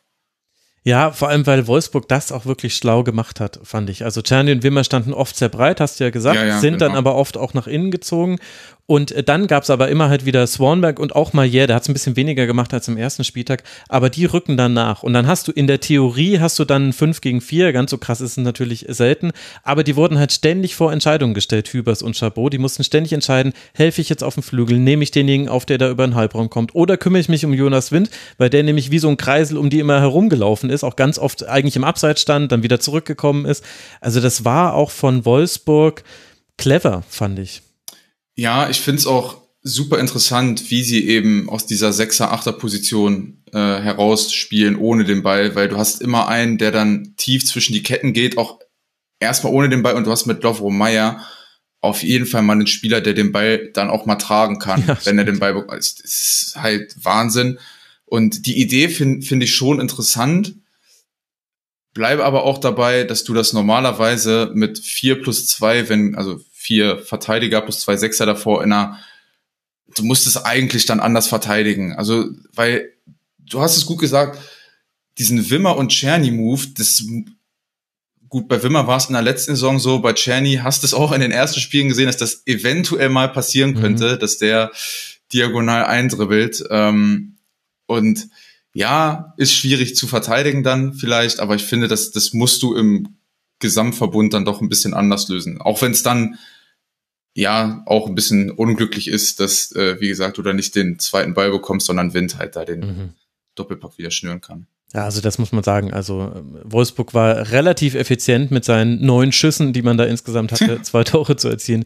Ist jetzt nicht so schlecht. Wie hat dir denn der FC offensiv gefallen? Ich muss sagen, dass ich äh, Carstensen nicht auf dem Schirm hatte, dass der eine solche Rolle spielen könnte, könnte für mich wieder so die Entdeckung sein beim FC die Saison. Voll. Ähm, hatte ich auch nicht auf dem Schirm, also da hebe ich auch die Hand. Das war jetzt nicht der Spieler, wo ich gedacht habe, okay, der startet jetzt hier durch beim FC, aber also wen ich erstmal super wichtig finde für äh, das Offensivspiel, auch wenn es jetzt auf den äh, ersten Blick nicht so offensichtlich ist, Lead Paccarada mhm. als Linksverteidiger. Auch vor dem 1-0 ist es, es ist halt sein Ball, der äh, ein Chipball, den er brutal gut spielt ins Zentrum vorne. Ich finde, dass er Jonas Hector kannst du nicht vergessen machen, aber rein sportlich äh, auf jeden Fall mal das ganze Ding echt gut auffängt, weil der mhm. so äh, ruhig am Ball ist, der ist pressingresistent, der schlägt gute Flanken, der kann sowohl in der Breite als auch im Halbraum spielen. Also den finde ich schon mal super wichtig, auch für das Offensivspiel vom FC, weil er halt immer diese, diese Initialzündung gibt. Und ich mag halt irgendwie auch die, die Baumgart-Idee von Fußball, dass sie viel über Flanken kommen, dass sie vorne mit einem klaren Zielspieler eigentlich spielen, der dann mit Davy Selke mal wieder, muss man auch sagen, abgeht. Aber du merkst beim FC dann schon, dass es Spiele gibt, wo die Flanken mal nicht kommen, die Pässe mal vorne nicht so genau kommen und da ist dann halt auch, also ich will nicht sagen kein Plan B, aber dann sind sie, kriegen sie offensiv auch nicht mehr so die Durchschlagskraft rein. Ja, guter Punkt. Also Davy Selke musste nach 27 Minuten verletzt runter. Das hat man definitiv gemerkt, aber eben dieses äh, 1 zu 0, auch wenn der Adamian ungewollt durchlässt, ja, aber, ja. aber, dieser Pass von Paccarada ins Zentrum, eben nicht über die Flanke, sondern über den Pass, das war schon sehr, sehr gut. Und wo würdest du jetzt dann sagen, steht der erste FC Köln perspektivisch? Weil wir haben jetzt ja so ein bisschen die Schwierigkeit, deswegen habe ich das schon erwähnt, beide Male nicht schlecht gespielt, sowohl gegen Dortmund als auch gegen Wolfsburg, beide Male aber auch vielleicht nicht unverdient äh, verloren, weil du hast eben die Gegentore kassiert. Ich meine, du musst jetzt noch keine Saisonprognose generell abgeben, aber was glaubst du, wie lange braucht es, bis der FC sich so zusammengeruckelt hat, dass man so ein Spiel dann einfach mal zumindest mit einem Punkt beenden kann?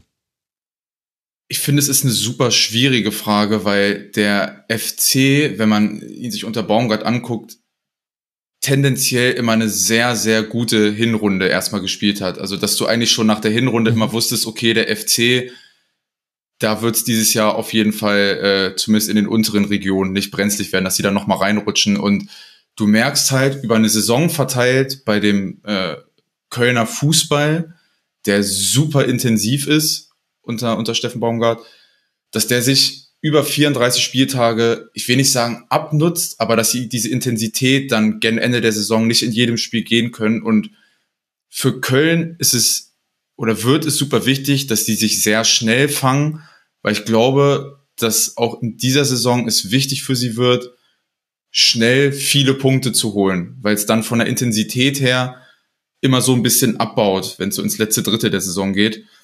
Und es sind für mich sind es wirklich aktuell Nuancen. Es wäre halt auch mal schön, wenn Davy Selke mal über 90 Minuten vorne ja. äh, drin spielen könnte, wenn sie da nicht immer auf eine vom, vom Profil her auf eine 1B-Lösung zurückgreifen müssten, weil sie brauchen diesen Zielspieler vorne drin. Mhm. Und das muss dann schon passieren, dass für den Fußball der Kölner es so, so einen Spieler vorne drin gibt und dass sie vor allen Dingen ihre ihre klaren Abläufe, die sie haben, noch ein bisschen besser ausspielen, dass sie wieder äh, gefährlicher nach Flanken werden, zum Beispiel. Das ist für, für mich auch so ein Thema, wo ich sage, du hast bei, bei Köln im Normalfall gefühlte 35 Flanken, die äh, im Spiel da vorne reinfliegen, wo es dann aber halt auch äh, fünf, sechs Mal echt saugefährlich wird, wenn sie in die Box nachrücken. Und da müssen sie jetzt einfach wieder besser in ihre Abläufe reinkommen und werden dann hoffentlich auch davon profitieren, dass sie wieder einen klaren Zielspieler vorne drin haben. Mhm. Also es waren diesmal nur 25, nicht 35. Na, siehst du, okay, gut. ja, das, äh, das stimmt. Ich finde, das sind äh, sehr interessante Beobachtungen. Ich glaube dann, dass die Rolle von Keins ist halt auch extrem wichtig. Wie oft kriegst du den an den Ball, weil der halt einfach auf der 10 gefällt mir wahnsinnig gut.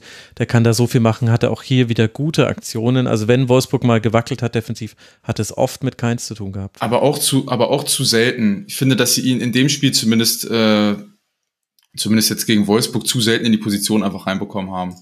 Ja gut, ich meine, das lag halt auch ein bisschen daran, das war schon interessant, dass Köln hat ja über weite Teile des Spiels äh, ganz interessant aufgebaut mit Schwäbe quasi in der Mitte und dann den beiden Außenverteidigern sehr, sehr breit. Und die standen auch so breit, dass es im Grunde für Wolfsburg fast unmöglich war, das die quasi mannbezogen zu pressen, sondern raumbezogen konnten sie halt quasi einen Passweg ja, dann ja. zustellen. Und dann halt auf die Außenverteidiger und du hattest dann ja Martel, der immer tief war und Lubicic, je nach, je nach Lust und Laune hätte ich jetzt fast so ein bisschen gesagt. Und das heißt quasi, im Aufbau fand ich, hat das gut funktioniert, weil Wolfsburg echt manchmal so ein bisschen so ins Leere gepresst ist, weil die Räume ja, einfach ja, so riesig ja. waren. Aber von da dann nach vorne ins Zentrum zu kommen, da wo kein steht, ist halt auch sau schwer. Das, das auf jeden Fall. Da wird, da komme ich auch wieder zu Paccarada zurück, weil der wird da noch eine enorm wichtige Rolle spielen, mhm. bei, äh, also im, im, im Laufe der Saison, weil der ist halt eben richtig gut da drin, aus der Breite den Ball ins Zentrum zu bringen. Das hat er bei, bei Pauli schon gemacht auch für ihn muss man sagen, ist es halt jetzt das erste Jahr Bundesliga und äh, es ist dann schon nochmal was anderes und der wird aber, er hat jetzt schon äh, vor, dem, äh, vor dem Tor richtig gut gemacht, aber das, das ist ja auch eben so ein Thema, dass sie diese, diese Pässe und diese Abläufe dann im, im Laufe der nächsten Spiele, glaube ich, einfach noch einmal besser durchspielen können und im Aufbau finde ich es halt bei Köln auch mega interessant, weil Marvin Schwebe ist für mich auch so ein absolut underrateder Keeper, ist einer der besten Keeper in der ja. Bundesliga am Ball und das gibt Köln halt ähm, so ein wichtiges Element, weil sie immer die Überzahl haben und dann eben über die Breite kommen und wie gesagt, ich bin, bin echt äh, mega gespannt, wie schnell der FC daraus Profit dann auch mal schlagen kann, beziehungsweise konstanter Profit daraus schlagen kann.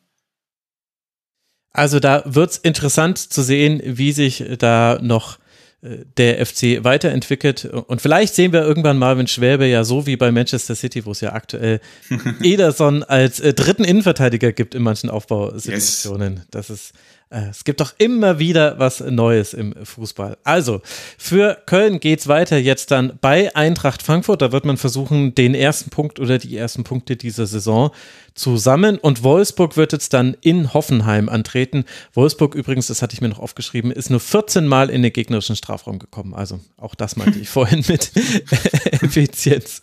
Und ich weiß gar nicht, ob da vielleicht sogar der Schuss und Nachschuss von Jonas Wind dann doppelt zählen. Das müsste ich nochmal nachgucken. Das, das wäre interessant, aber auch das, das ist ja, äh, finde ich, für, für das gesamte Spiel kann man das sagen, es war halt viel so um die 16er drumherum gespielt. Also es war halt einfach mhm. viel im 16er ist Lava. Ja, 16er ist Lava, so kann man es ganz gut sagen, das stimmt. Ja, also gucken wir, wie es für Wolfsburg weitergeht. Ein Team haben wir noch, äh, das auch mit sechs Punkten aus zwei Spielen gestartet ist. Das sah jetzt allerdings ehrlich gesagt nicht lange so aus, als ob das so kommen würde. Wir sprechen über den SC Freiburg, der hat gegen Werder Bremen gespielt zu Hause und Bremen hat ja seit Februar kein Pflichtspiel mehr ohne mindestens ein Gegentor bestritten. Bis zur 96. Minute gegen den SC Freiburg hat das auch geklappt.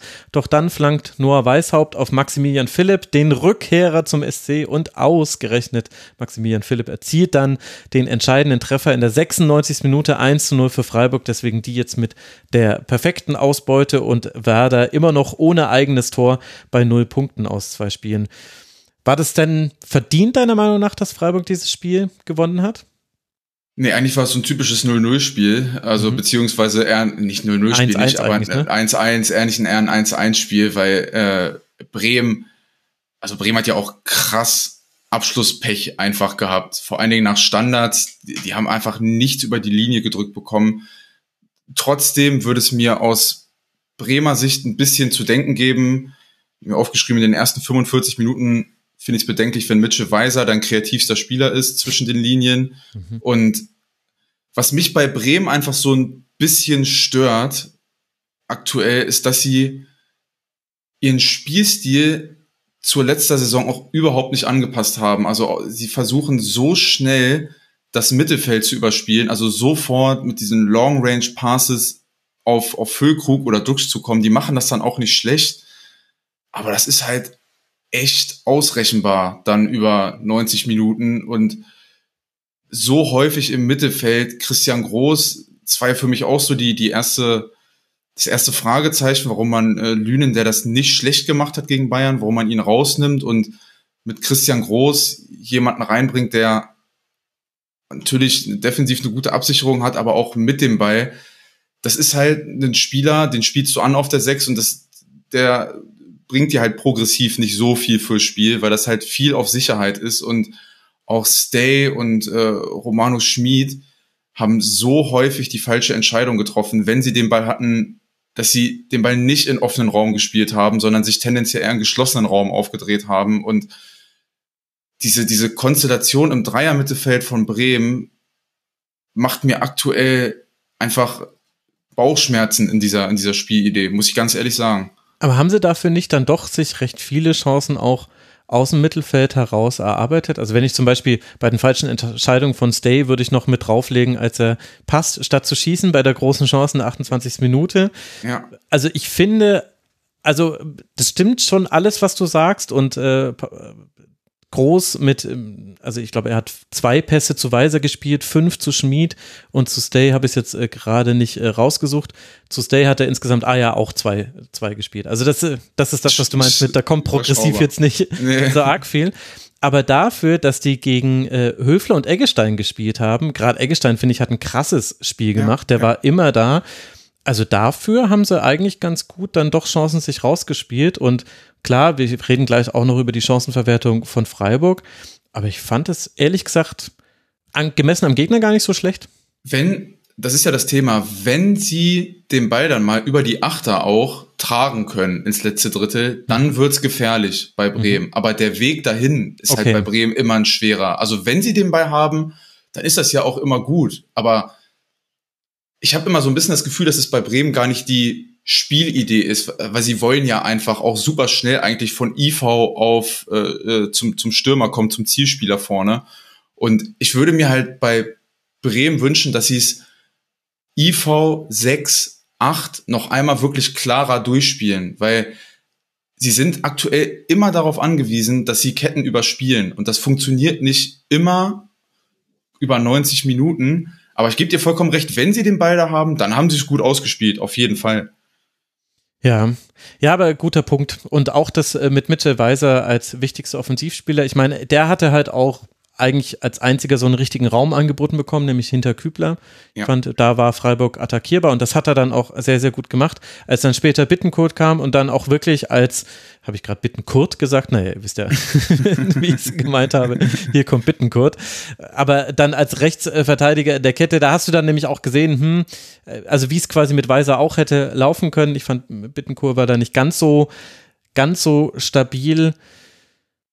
Aber ja, es ist, es ist schwierig, weil irgendwie kann man das Bremen vorwerfen, dass sie sich noch so auf Füllkrug und Dux äh, fokussieren, denn es funktioniert ja auch immer noch. Also ja, es ist keine Weiterentwicklung, aber ich meine, Füllkrug, der gewinnt immer noch fast jedes Kopfballduell. Dux ist immer genau da, wo der zweite Ball hinkommen muss. Also äh, irgendwie haben ja auch Gegner nicht so wirklich Mittel bisher dagegen. Das, das, das soll auch gar nicht heißen, dass das kein probates Mittel ist. Also das ist es soll und ist natürlich absolut äh, erlaubt und macht auch Spaß zuzugucken, wenn Niklas Füllkrug da den Ball äh, mit gefühlt vier Meter Sprungkraft äh, festmacht vorne und Dux dann halt um ihn herum spielt. Das ist alles super, aber es geht ja dann auch irgendwann darum, wie ausrechenbar bin ich als Gegner und wie kann sich ein Gegner in, in diesen 90 Minuten auf mich einstellen. Und das ist halt dann auch so das nächste Thema mit, mit Jung und Weiser. Mhm. Sie haben halt das sind total unterschiedliche Spieler und dieses, die, diese Räume in der, in der, äh, im Rücken der AV von, von Freiburg, die konnte halt auch von, vom Profil her oder kann aktuell nur Mitchell Weiser bespielen. Das ist halt nicht Anthony Jung und auch da über 90 Minuten, wenn es nur Weiser ist, klar, ein super Spieler, hat auch ein tolles Spiel gemacht. Ja, aber ist dann halt irgendwann ausrechenbar auch.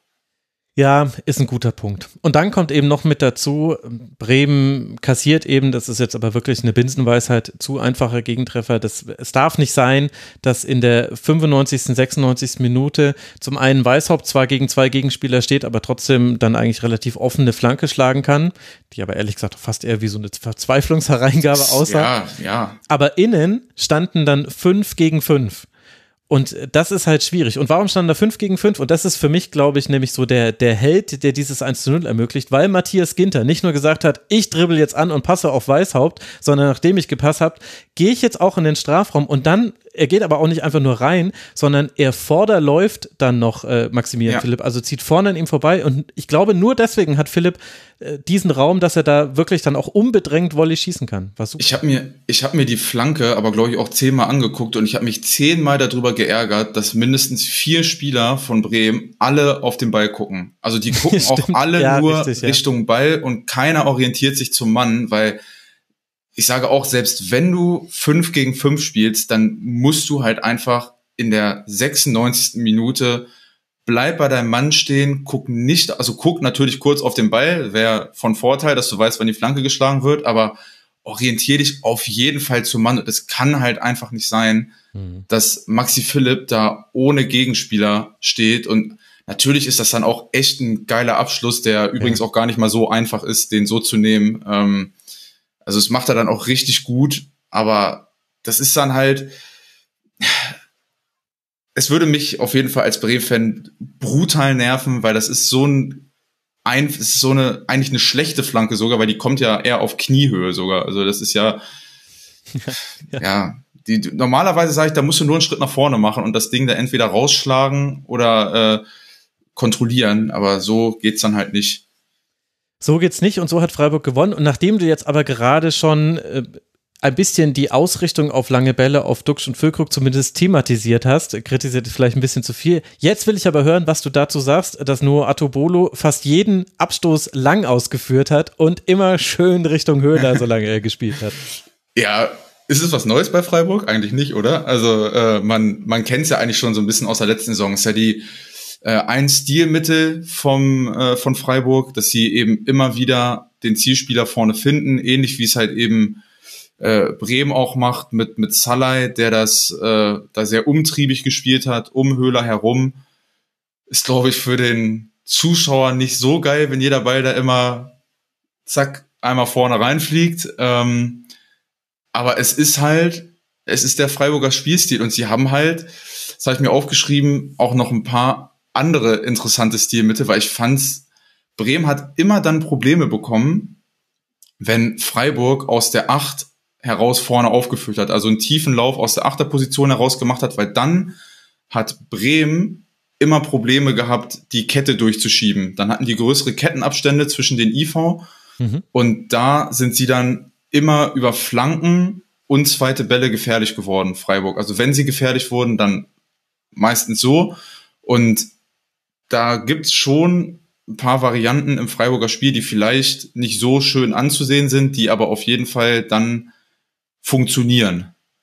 Ja, und man muss dazu auch noch sagen, also ja, ist ein bekanntes Mittel aus der letzten Saison und ich finde es interessant, die Pässe sind eigentlich immer diagonal geschlagen und immer in einen Lauf rein und ja. ging auch nicht immer auf Höhle, aber das ist schon interessant, also es ist quasi immer in eine Bewegung rein, was es für die Abwehr schwieriger macht zu verteidigen. Und was ich persönlich einfach nur sauwitzig fand, war, hin und wieder war es auch so, dass der Abstoß als Variante ausgeführt wurde, dann hat Lienhardt den Ball kurz auf Atubolo gepasst, manchmal hat er dann den langen Ball geschlagen, wo man sich dachte, okay, das habt ihr jetzt nur gemacht, um die Gegner irgendwie auseinanderzuziehen oder was? Oder was was sollte das? Und manchmal hat er aber dann auch auf Höfler gespielt. Höfler hat dann prallen lassen und dann hat er lang geschlagen. Ja. Also sprich, das Ergebnis war immer das gleiche, aber ja. sie haben drei verschiedene Varianten gemacht. Das könnte aber ja was sein, was man dann ausbauen kann, weil du ziehst ja den Gegner sehr weit auseinander, die müssen sich entscheiden, die, und die stehen ja dann eigentlich letztlich schon hoch, die haben keine andere Wahl, als dann auch auf Höfler drauf zu gehen. Und dann hast du danach eigentlich eine Lücke, in die du reinspielen kannst. Das ist, das ist ja das Interessante, was sie eben auch erzwingen durch dieses kurze Anspiel erstmal, egal ob auf 6 oder IV, dass sie erstmal den Gegner dazu bringen, ein paar Schritte nach vorne zu machen durch mhm. dieses Anspiel und dadurch A, das Feld erstmal breit ziehen, aber auch B, die Ketten auseinanderziehen, weil so kann ja der Gegner nur noch auf deine Dynamik reagieren. Wenn sie höher stehen und du dann eben diesen gezielten Ball wirklich da vorne reinbringst und du dann nachrückst, dann wird's für die Abwehr immer schwierig und sie können halt auch variieren zwischen entweder ich bringe den Ball diagonal und in den Lauf oder ich bringe ihn wirklich direkt an Mann, also dass ich ihn kontrollieren kann und dann kontrolliert auch nachrücken kann. Und ähm, ich finde, das ist, es ist wirklich schwierig zu verteidigen, wenn sie es gut ausspielen. Ja, und äh, sprich äh, und äh, Stichwort äh, schwierig zu verteidigen, das war noch eine andere Beobachtung, die ich gemacht habe. Auch das jetzt nicht komplett neu bei Freiburg, aber warum sollen die sich auch komplett verändern, wenn sie ja äh, allein im Kader so wenig machen? ja, ja. ja, aber wenn man mal einfach mal drauf achtet, wie oft Flanken geschlagen werden von Spielern, die sich vom Tor wegbewegen, das ist echt interessant. Also bei Grifo hat man das ja so richtig vor Auge, aber auch Salai hat das ständig gemacht. Kübler hat das auch hin und wieder gemacht. Äh, Dorn ist der Einzige, der da nicht so mitspielt, der will immer lieber dribbeln und so weiter und geht in den Raum rein. Aber das ist halt auch interessant, weil das halt einfach insofern ein bisschen interessanter ist als Flanke, weil ja die Abwehr in der Regel einen Schritt raus macht. Ich glaube, ja. Manchester City und Liverpool waren ja die ersten, die es quasi so standardmäßig eingebunden haben, Pass zurück in den Halbraum und dann erst die Flanke, weil du sie dann erwischen kannst, vor allem am zweiten Pfosten. Also das äh, fand ich interessant, aber Werder, finde ich, hat das auch meistens ganz gut verteidigt bekommen. Also es gab einige große Chancen, hat einmal auch Pavlenka super gehalten, doppelt, aber ansonsten war Werder da relativ stabil. Finde ich auch, äh, zumindest im Gegensatz auch zum Bayern-Spiel, wo sie sich ziemlich häufig aus der Position ja. haben rausziehen lassen gegen Bayern. Das haben sie dieses Mal besser hinbekommen. Ähm, es war aber auch, glaube ich, für Bremen in diesem Spiel einfach ein bisschen dankbarer, dass sie eben viele Flanken oder tendenziell lange Bälle verteidigen mussten. Also, dass es kein Gegner war, der darauf aus ist, immer flach durch die Schnittstellen zu kommen. Jedes Mal. Und sie erstmal aus der Position äh, die Innenverteidiger erstmal rauszuziehen, sondern dass sie viel auch aus der Position raus verteidigen konnten. Mhm. Ähm, aber sie haben das dann auch gut gemacht. Schwierig wurde es halt immer nur, wenn ähm, aus, aus der Acht dann noch jemand äh, als Joker quasi mit dazugekommen ist. Dann haben sie Probleme gehabt, wie sie die Ketten durchschieben sollen. Aber ansonsten fand ich, war das auch echt eine, eine gute Defensivleistung von, von Werder und vor allen Dingen von Pavlenka, der echt äh, gut aufgelegt war in dem Spiel.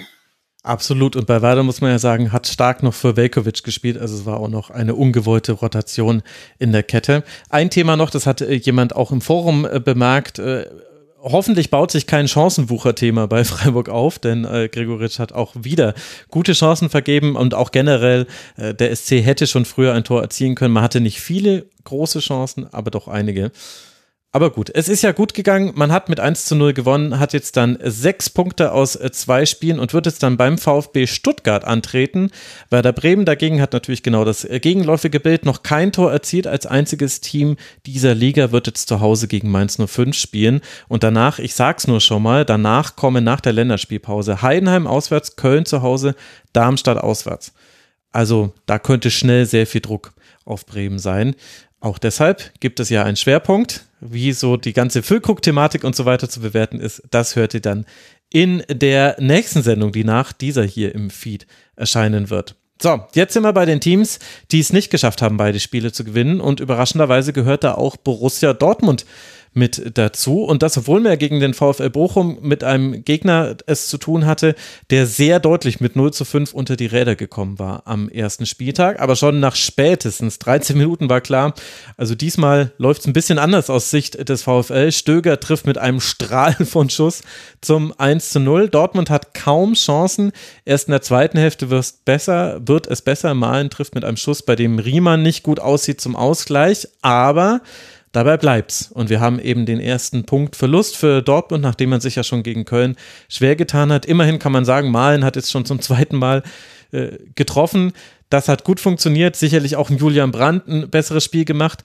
Aber kannst du mal erklären, woran hakt's beim BVB? Warum hat man sich so schwer getan jetzt gegen Bochum?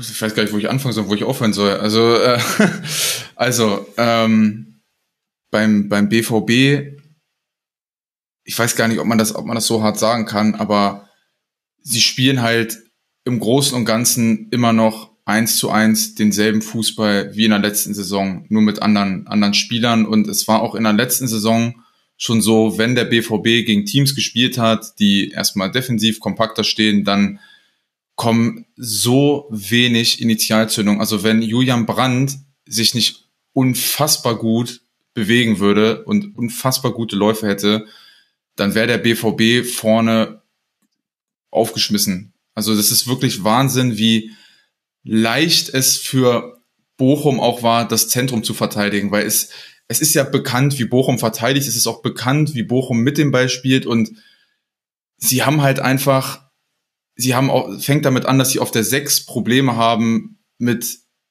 der räumlichen Orientierung. Emre Can hat verteidigt so häufig nach vorne, wenn er nicht nach vorne verteidigen darf, ist im Spielaufbau entweder immer im Deckungsschatten vom Gegner oder kippt ab in, zu, zu Zeitpunkten, wo es eigentlich unsinnig ist. Sie haben Riesenprobleme, ihre Außenverteidiger ins Spiel einzubinden, weil die einfach super eindimensional spielen.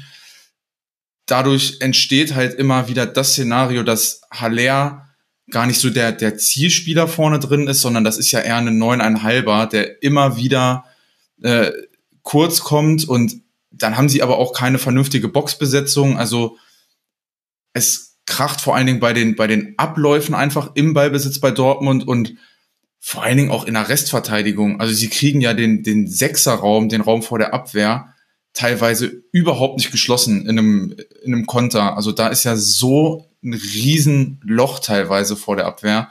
Und es gibt Elemente, die, die interessant sind bei Dortmund. Ich finde das total geil, wenn, wenn, wenn Nico Schlotterbeck andribbelt. Das ist echt eine Waffe.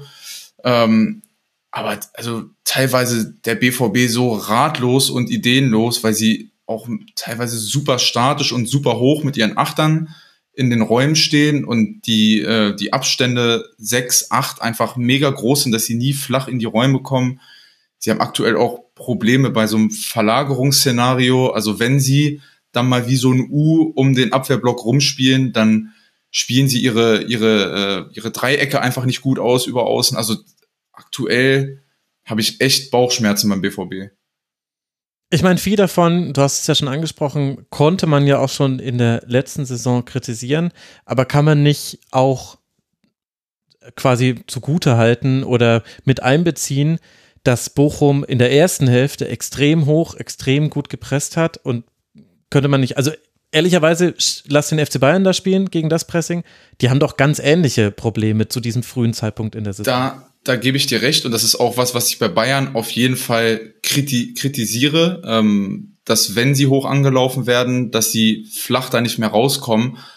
Aber ich erwarte halt einfach beim BVB, weil es halt, es gibt halt Stilmittel, mit denen du das, äh, mit denen du das ändern könntest. Das sind für mich Nuancen, die du anpassen musst. Zum Beispiel frage ich mich, warum der BVB nicht Gregor Kobel noch aktiver mit in den Spielaufbau mhm. einbindet, weil du hast halt Schlotter, also du hättest dann tendenziell Kobel im Zentrum als, nennen wir es mal IV dann im Spielaufbau und du hättest halt Schlotterbeck, Hummels und oder Süle einfach deutlich breiter nochmal zum Andribbeln, so würdest du automatisch das Pressing schon mal auseinanderziehen. Also, dass du mhm. dann auch mal in, in die Räume kommst. Sie, sie bauen ja dann im, im 2-2 auf, auch relativ, mit relativ engen Abständen und so, so tust du Bochum, die das, das will ich äh, auch gar nicht kleinreden, die das wirklich gut gemacht haben vorne, wenn sie angelaufen sind und wenn sie kompakt verteidigt haben. Das haben sie gut gemacht, aber du tust ja Bochum damit auch einen Gefallen. Wenn du, wenn du mit den, mit den beiden Sechsern so eng äh, und mit den IV vor allen Dingen auch so enge Abstände hast, dann können die dir halt super einfache Pressingfallen stellen. Ja, und gerade auf den äh, Flügeln gab es da immer wieder Ballgewinne. Also das war quasi die erste Hälfte, zu der gehört auch, Haller hat eine sehr große Chance, wenn er die verwandelt, dann könnte dieses Spiel anders laufen und Bochum hat halt wieder dieses Heimspiel Bochum-Gesicht gezeigt. äh, eigentlich ein Wunder, dass der Kopfball von Hoffmann nur an die Latte gegangen ist. Das äh, wäre in der letzten Saison vielleicht dann das 2 zu 0 gewesen.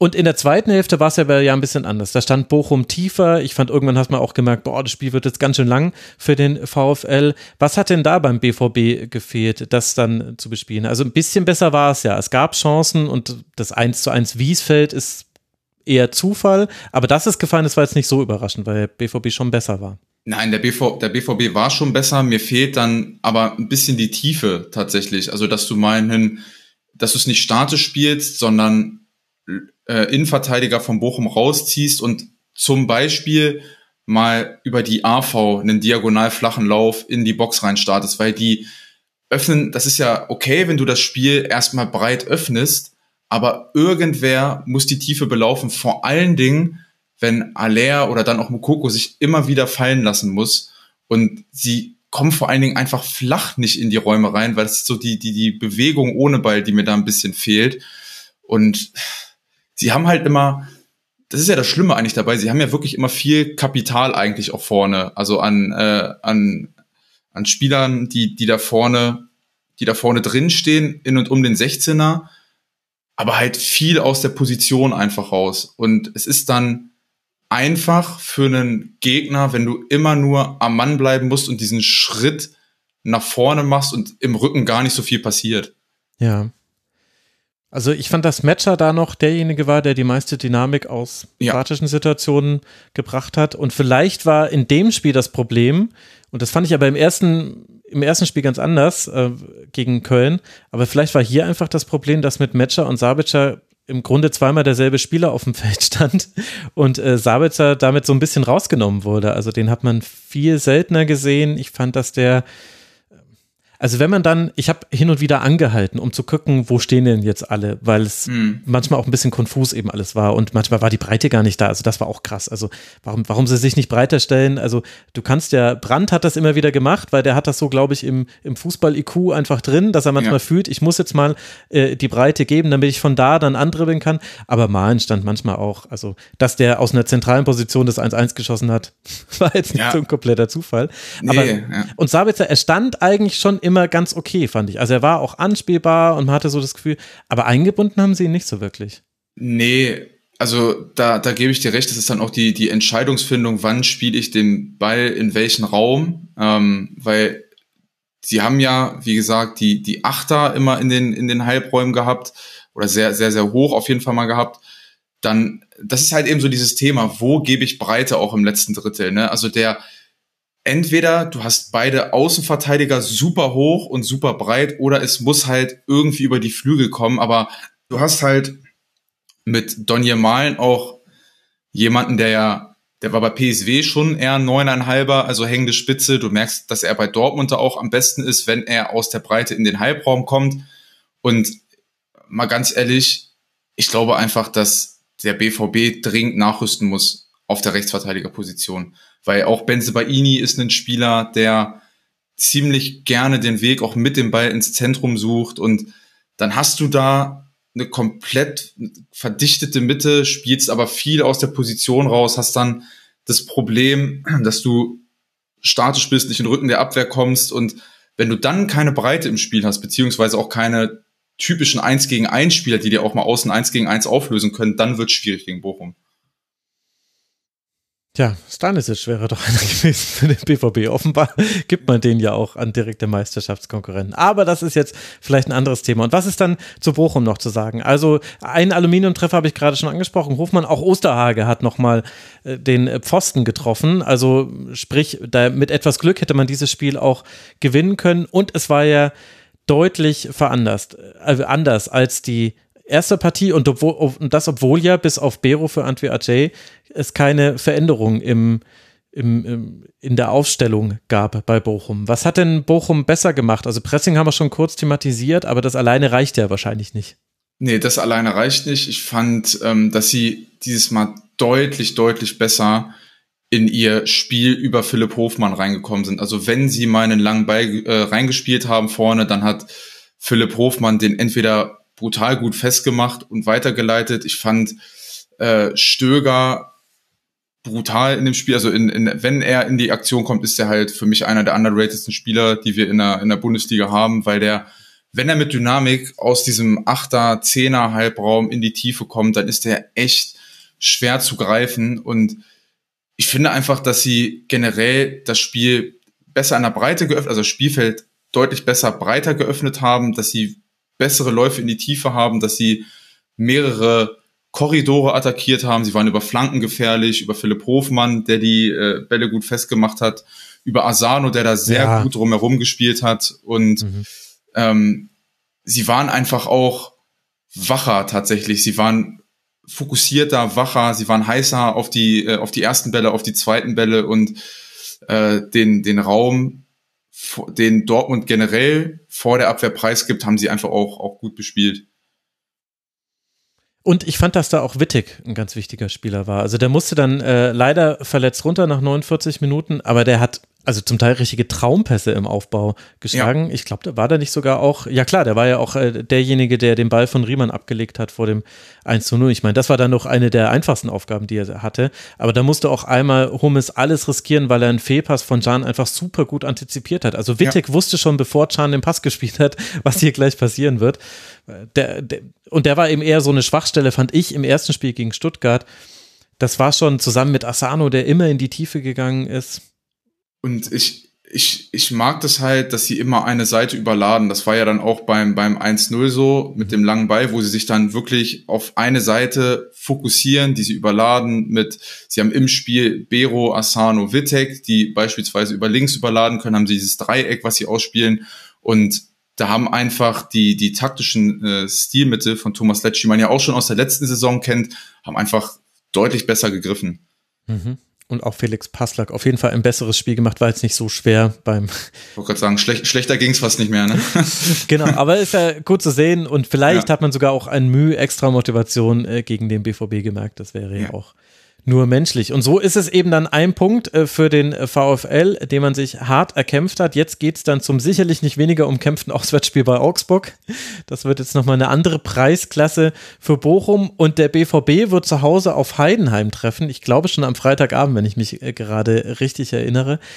Ehrlich gesagt, das ist zusammen, wir hatten schon vorhin das Darmstadt-Spiel thematisiert gegen Leverkusen. Ey, Dortmund gegen Heidenheim bin ich auch irgendwie gespannt drauf. Voll. Ähm, vor allen Dingen, weil Dortmund auch da wieder nicht ganz so wenig den Ball haben wird und äh, auch Lösungen mit dem Ball präsentieren muss und sie sind jetzt halt auch einfach in der Pflicht. Also du musst jetzt, also so, so doof das klingt, aber du musst jetzt schon eine deutliche Verbesserung im Ballbesitzspiel merken, weil sonst kann ich dir jetzt auch wieder Brief und Siege geben, wirst du es auch gegen Heidenheim schwer haben, wenn du es wieder statischer in Anführungszeichen spielst. Ähm, so wie jetzt gegen Bochum halt auch. Deswegen äh, wird das mega interessant. Ja, ja, die Saison, sie nimmt schon schnell Fahrt auf. Und das betrifft ja auch Mainz 05 und Eintracht Frankfurt. Äh, Mainz steht bei einem Punkt, die Frankfurter bei vier Punkten, die konnten ihr Auftaktspiel nämlich äh, gewinnen, aber auch hier sah es lange so aus, als ob eigentlich Mainz äh, hier das 1 zu 4 gegen Union gut verdaut hatte, hätte vom ersten Spieltag, aber dann kam Lenz und passte in den Rückraum, in den Rücken von Da Costa, dort stand dann Ebimbe und legt auf Mamouche, der sowieso vielleicht mit der beste Frankfurter in der zweiten Hälfte war. Der muss nur noch einschieben. 91. Minute 1 zu 1. Und zu diesem Spiel gehört aber auch mit dazu, dass Mainz zwar einzelne Chancen hatte, wie aber das einzige Mainzer Tor entsteht, hat dann auch viel mit äh, Zufall äh, zu tun. Lee kann äh, ins leere Tor köpfen, weil Trapp herauskommt und von den eigenen Spielern, ich glaube Smolcic und Pacho waren es, die ihn da abgeräumt haben, oder Koch, bin ich mir gerade nicht sicher, abgeräumt wurde. Also so war es jetzt dann am Ende eben ein 1 zu 1 aus Mainzer Sicht glaube ich völlig unnötig, weil in der ersten Hälfte hat man doch Eintracht Frankfurt im Grunde bei, bei null Chancen gehalten, wenn ich mich nicht gerade täusche. Voll, vollkommen richtig. Und ich finde es halt bei Mainz immer noch krass, wie unangenehm diese Truppe einfach zu bespielen ist. Also, wenn ich da, zwei Spieler, die man da bei Mainz hervorheben muss, ich fand Dominik Kor unfassbar gut von der ganzen Präsenz, Dynamik. Ich glaube, der hat sogar noch fast ein Fallrückzieher-Tor gemacht. Also ja. ganz crazy. Dominik der hat sich Vor. so gefreut, dass er wieder auf der Sechs spielen durfte. Das hast du ja. richtig angesehen. Der ja, hatte auch keinen genau. Bock auf Innenverteidigung. Genau, und äh, war, ey, er war richtig gut. Und ich finde einfach, dass Mainz den Raum, den äh, ihn die Eintracht angeboten hat, das ist nämlich im Rücken der Wingbacks gewesen, äh, fand ich bei Frankfurt. Wenn, also wenn sie über die Außenverteidiger in den Rücken gekommen sind von der, von den Außenverteidigern von der Eintracht, dann wurde es immer gefährlich, weil sie halt vor allen Dingen mit Nelson Viper, äh, den ich da auch noch hervorheben muss, der mhm. wirklich mhm. äh, sehr gut war, ähm, jemanden hatten, der art technisch super versiert ist, der die Bälle festgemacht hat, der da hatte ich gar nicht auf dem Schirm, voll kopfballstark ist auch tatsächlich, ja. der äh, ist echt krass. Ähm, und ich mag das einfach bei, bei Mainz, dass sie so brachial nachrücken einfach mit dieser, dieser, mit diesem Tempo, mit dieser Dynamik, die diese Mannschaft einfach mitbringt und dass sie da immer wieder in die gefährlichen Räume reingekommen sind. Ich fand äh, Mwene auch äh, richtig gut auf der ja. linken Schiene. Mhm. Ein richtig gutes Spiel gemacht. Gut, das, das Tor ist dann äh, von die ein bisschen Slapstick von der Eintracht, dass sie sich da mit drei Mann gefühlt gegenseitig einmal umhauen. Nicht nur gefühlt, haben sie ja gemacht. Ähm, aber Bo Svensson macht schon viel richtig. Ich, alleine die, die Rolle von Edimilson Fernandes in der IV finde ich super, der einfach äh, toller progressiver Passspieler ist. Und sie haben halt die Eintracht voll in, in, in Schach gehalten durch ihre Abläufe. Das muss man einfach so sagen. Ja, sehr hohes Pressing hier auch wieder. Die Eintracht ja. kaum, kaum überhaupt erstmal ins Angriffsdrittel gekommen. Vene ist ja auch erst jetzt äh, neu zu Mainz gewechselt. Erstaunlich, wie gut er schon eingebunden war. Und weil du Nelson Viper angesprochen hast, der äh, hat ja deshalb von Beginn an gespielt, weil sich Ajorg beim Aufwärmen verletzt hat. Und das fand ich total interessant, weil man ja eigentlich sich denken konnte, na gut, also dann wird langer Ball nach vorne. Das wird jetzt nicht so das Mittel sein. Und dann äh, steht da aber Anton Stach im Grunde die ganze Zeit auf der Position, in der sonst oft Ajorg dann stand beim langen Ball eben und gewinnt neun Kopfballduelle. Lee gewinnt fünf Kopfballduelle. Wahnsinn. Also irgendwie, ich meine, sie haben es jetzt nicht nur so gespielt, weil sie auch viele hohe Ballgewinne hatten und das gar nicht mussten. Aber hätte ich vor dem Spiel, als ich das gesehen habe, oh, Ajork hat sich verletzt und Viper kommt stattdessen, ich hätte gedacht, das macht mehr mit Mainz 05, aber zeigt ja vielleicht auch, wie ähnlich wie bei Union, du hast eben so Abläufe, die sind so fest drin, dass es dann ein Stück weit auch spielerunabhängig funktioniert. Es funktioniert spielerunabhängig und ich finde bei Mainz auch die Pressing-Abläufe einfach richtig gut, dass mhm. sie vorne hoch anlaufen, weil es geht ja nicht nur darum, dass ich hoch anlaufe, sondern auch vor allen Dingen, mit welcher Intensität laufe ich an. Und Mainz hat ein unfassbar gutes Gefühl dafür, wann ich einen intensiv oder wann sie einen intensiven Lauf starten müssen, so rum. Und ähm, das ist einfach für, für jeden Gegner unangenehm, weil sie auch diese Spielertypen haben, die da, die da perfekt reinpassen. Also so ein Mittelfeld aus Dominic Kor, Barrero und Stach, der ja, äh, das ist einfach unangenehm, das, das zu bespielen. Und äh, sie, sie kriegen es halt immer wieder hin, und das war ja auch so das Problem der Eintracht, dass sie nie flach in den Rücken der Sechser gekommen sind, in den Halbraum. weil sie, weil Mainz das Zentrum halt immer so zustellt und so hoch anläuft, dass du da nie in den Rücken von den Sechsern reinkommst. Und ähm, das ist schon einfach echt gut von den Abläufen her. Hast du die Sprintzahlen von Mainz 05 zufällig gesehen? Nee, aber ich würde sagen, sie sind wahrscheinlich wieder exorbitant hoch. 281 Sprints. Ja, okay, das, Das ist. Also das war, ne- da war nämlich eben viel diese Pressing-Sprints mit dabei, wo dann gleich drei Leute sprinten, dann hast du schon mal in einer Aktion drei. Also das war sehr, sehr ordentlich und dementsprechend dann natürlich aus Mainzer Sicht sehr ärgerlich, dass man dieses Gegentor noch kassiert. Und ich glaube aber mit dem, was du gerade gesagt hast, kann man auch ganz gut erklären, warum sich Frankfurt schwer getan hat. Denn Frankfurt hat ja mit seinem 3-4-3 und diesmal waren es Götze, Mamouche und Moani, gerade der Raum hinter den Sechsern, da entsteht die Magic. This is where the magic happens. Yes. Und da ist man nicht reingekommen. Und dann ist es ja vielleicht auch bezeichnend, dass Mamouche dann ja auch deshalb in der zweiten Hälfte der offensivfreudigste bei Frankfurt war, weil der sich dann eben viel mehr auf den Flügel hat fallen lassen. Und da hat er dann den Ball bekommen. Genau, und äh, zur, zur Eintracht muss ich auch noch sagen, dass ich es ein bisschen schade finde, wie Elias Giri in diesem System spielt. Ähm, vor allen Ja. Dingen so verglichen mit äh, dem FC Köln Elias weil der halt wirklich nur vor der Abwehr auf dieser Sechserposition spielt. Du merkst, du merkst halt bei der Eintracht auch, dass ihn teilweise ein Zielspieler vorne fehlt, also dass Moani eben nicht dieser klare Neuner ist, der dir mit dem Rücken zum Tor die Bälle festmacht. Und sie sind halt immer darauf angewiesen, dass sie super schnell in dieses Kombinationsspiel kommen. Und wenn das nicht funktioniert, dann hat die Eintracht einfach Probleme. Und ich würde sagen, dass wenn sie Kolumwani noch verkaufen, dass sie gut damit beraten werden, nochmal einen anderen Stürmertypen auch mit dazu zu holen, der nochmal besser darin ist, Bälle festzumachen, damit man der Mannschaft auch Zeit zum Nachrücken gibt. Ähm, ich finde die Rolle von den Innenverteidigern bei der Eintracht aktuell so ein bisschen uninspiriert, will ich sagen, weil sie halt wenig progressiv spielen. Also es ist halt alles super statisch aus der Dreierkette heraus und ihnen fehlt dann halt eben dieses Andribbeln, progressive Element in der Spieleröffnung und ich würde die Eintracht gerade so ein bisschen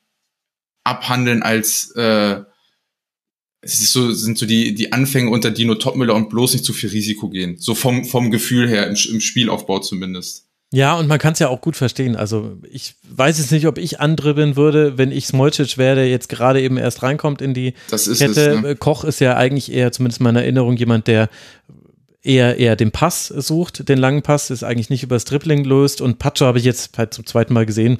Guter Innenverteidiger, aber keine Ahnung, was der quasi offensiv noch so machen kann. Also Eintracht Frankfurt ist halt so Work in Progress. Es ist halt so interessant, weil über dem halt dieses Myani-Thema hängt, was alle logischerweise nervt, aber man kann es auch nicht wegreden, weil Myani hat jetzt auch kein gutes Spiel gemacht, fand ich, gegen Mainz 05 und weil es eben, also ich habe es äh, genau das, was du gesagt hast äh, mit Skiri, das ist mir auch aufgefallen und ich hatte danach geguckt, äh, der hatte in der gegnerischen Hälfte hat er sowieso nur acht Pässe gespielt und davon war einer vertikal, alle anderen waren quasi zur Seite. Und wenn er jetzt irgendwie ganz viele Läufe gehabt hätte mit Ball am Fuß, das hat er ja bei Köln auch gerne gemacht, dann hätte man das auffangen können, aber da hatte er keinen einzigen in der gegnerischen Hälfte, also Ja, es ist ja aktuell noch so, äh, es, es hakt noch so ein bisschen im System und ich bin aber auch da äh, echt vorsichtig, weil ich will kein, äh, ich will jetzt Dino, Dino Topmöller zum Beispiel äh, nicht, nicht, nicht, nicht schlecht reden, weil ich einfach noch nicht weiß, was da, was da in der, in der Entwicklung noch äh, auf uns zukommt.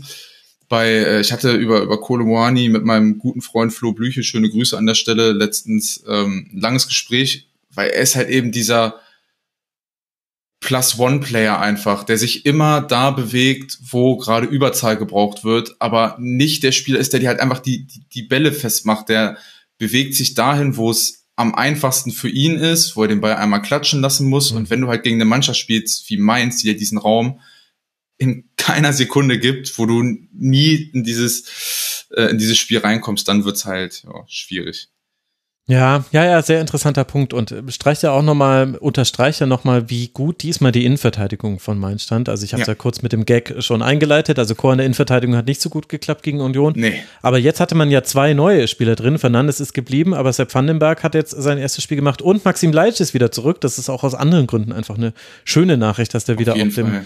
Fußballplatz steht. Und die haben das aber zusammen mit Chor und Barrero wirklich sehr, sehr gut gemacht. Also da war ganz Weil- viel Platz.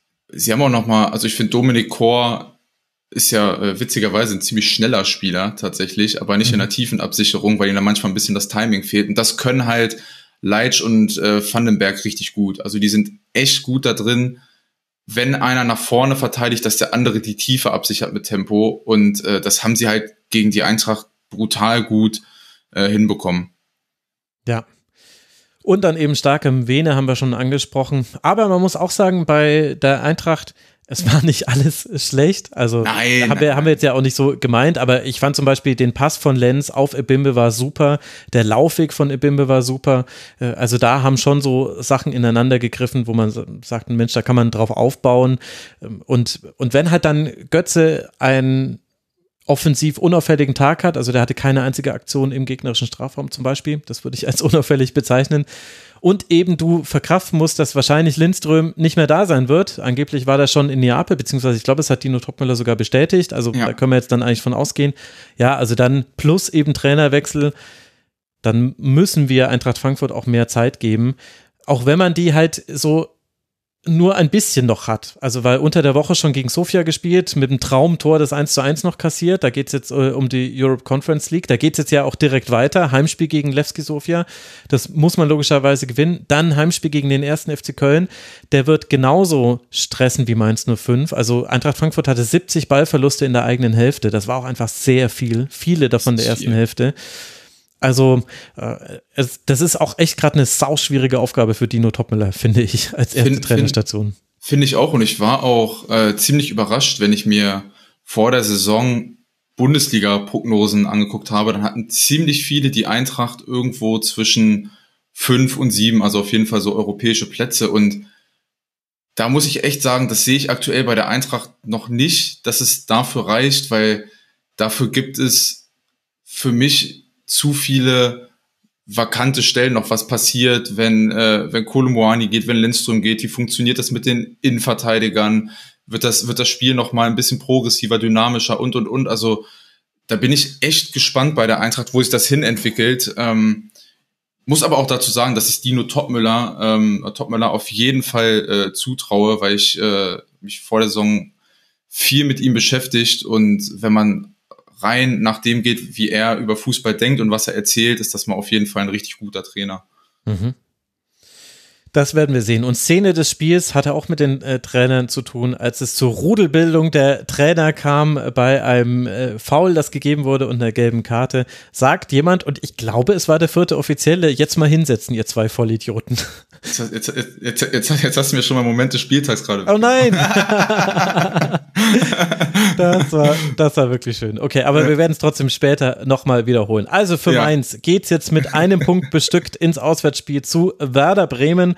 Und die Eintracht aus Frankfurt wird jetzt eben, wie gesagt, zu Hause gegen Sofia spielen und dann gegen den ersten FC Köln. Jetzt muss ich dich aber nochmal ganz kurz fragen, was du zu der gelb-roten Karte von Ansgar Knauf sagst in Summe die gelbe rote Karte von Ansgar Knauf. Ich mache hier gerade nochmal mein Sendungsdokument auf, denn da habe ich äh, mir aufgeschrieben, wie sie gefallen ist.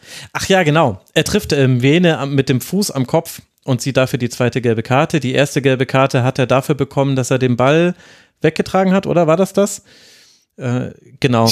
In ja, ja, doch, doch. Nee, warte mal, das erste, das erste war doch, glaube ich. Ach nee, stimmt. So ein, ganz, so, so, so, ein, so ein ganz leichter Kontakt, deswegen. Stimmt. Weil ich, ich hatte die, ich fand halt, dass das erste Foul keine gelbe Karte war, tatsächlich. Also ich fand es in Summe ganz schön unglücklich irgendwie. Die zweite auf jeden Fall, aber das erste Foul weiß nicht, ob ich da gelb geben würde.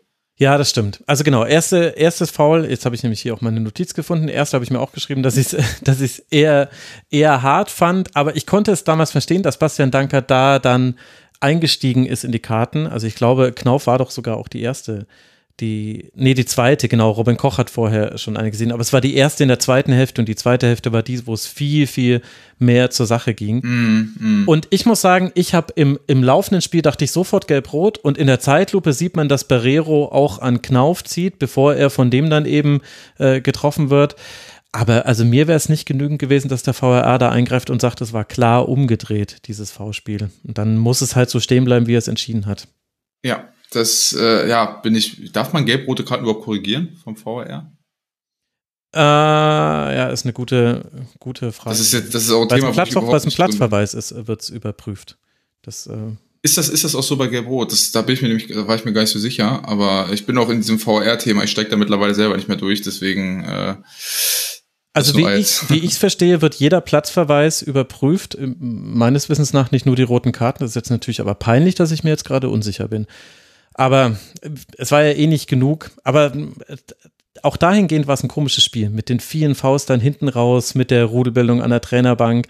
Ich hatte das Gefühl, Mainz 05 hat sich da, also das hat jetzt weniger mit Taktik zu tun, aber die haben sich auch von Eintracht Frankfurt zu sehr aus ihrer Ruhe bringen lassen. Also Voll, ja.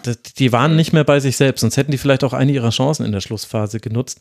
Das, äh, und, und da finde ich, ist auch Bro Svensson, also ich mag ganz viel an ihm, aber da lässt er sich auch manchmal mitreißen. Und ich glaube, wenn dein Trainer auch so krass immer wütet bei einzelnen Faust und so weiter, also es ist ein sehr weiches Argument, ich kann es nicht belegen, aber ich hatte das Gefühl, da hätte es gut getan, wenn Bruce Svensson da ein bisschen seiner Mannschaft signalisiert hätte, Leute, wenn wir einfach alles so weitermachen wie bisher, dann passt das doch.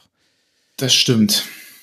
Aber gut, hat er nicht und so war es jetzt ein 1 zu 1. Und jetzt kommen wir zu einem Spiel, das sehr deutlich ausgegangen ist. Wir sprechen über Leipzig gegen den VfB Stuttgart. Der VfB das erste Spiel gegen Bochum noch mit 5 zu 0 gewonnen und jetzt ein 1 zu 5 bei Rasenballsport Leipzig und das, obwohl es in der ersten Hälfte eigentlich so aussah, als könnte der VfB hier vielleicht noch was mitnehmen aus Leipzig. Girassi profitiert von einem Fehlpass von Raum, 1 zu 0 in der 35. Minute aber Leipzig reagiert gut, hat schon in der ersten Hälfte Pech, einen Strafstoß nicht zu bekommen, zieht daraus aber die Motivation für die zweite Hälfte. Es ist ganz gut belegt durch Aussagen der Beteiligten.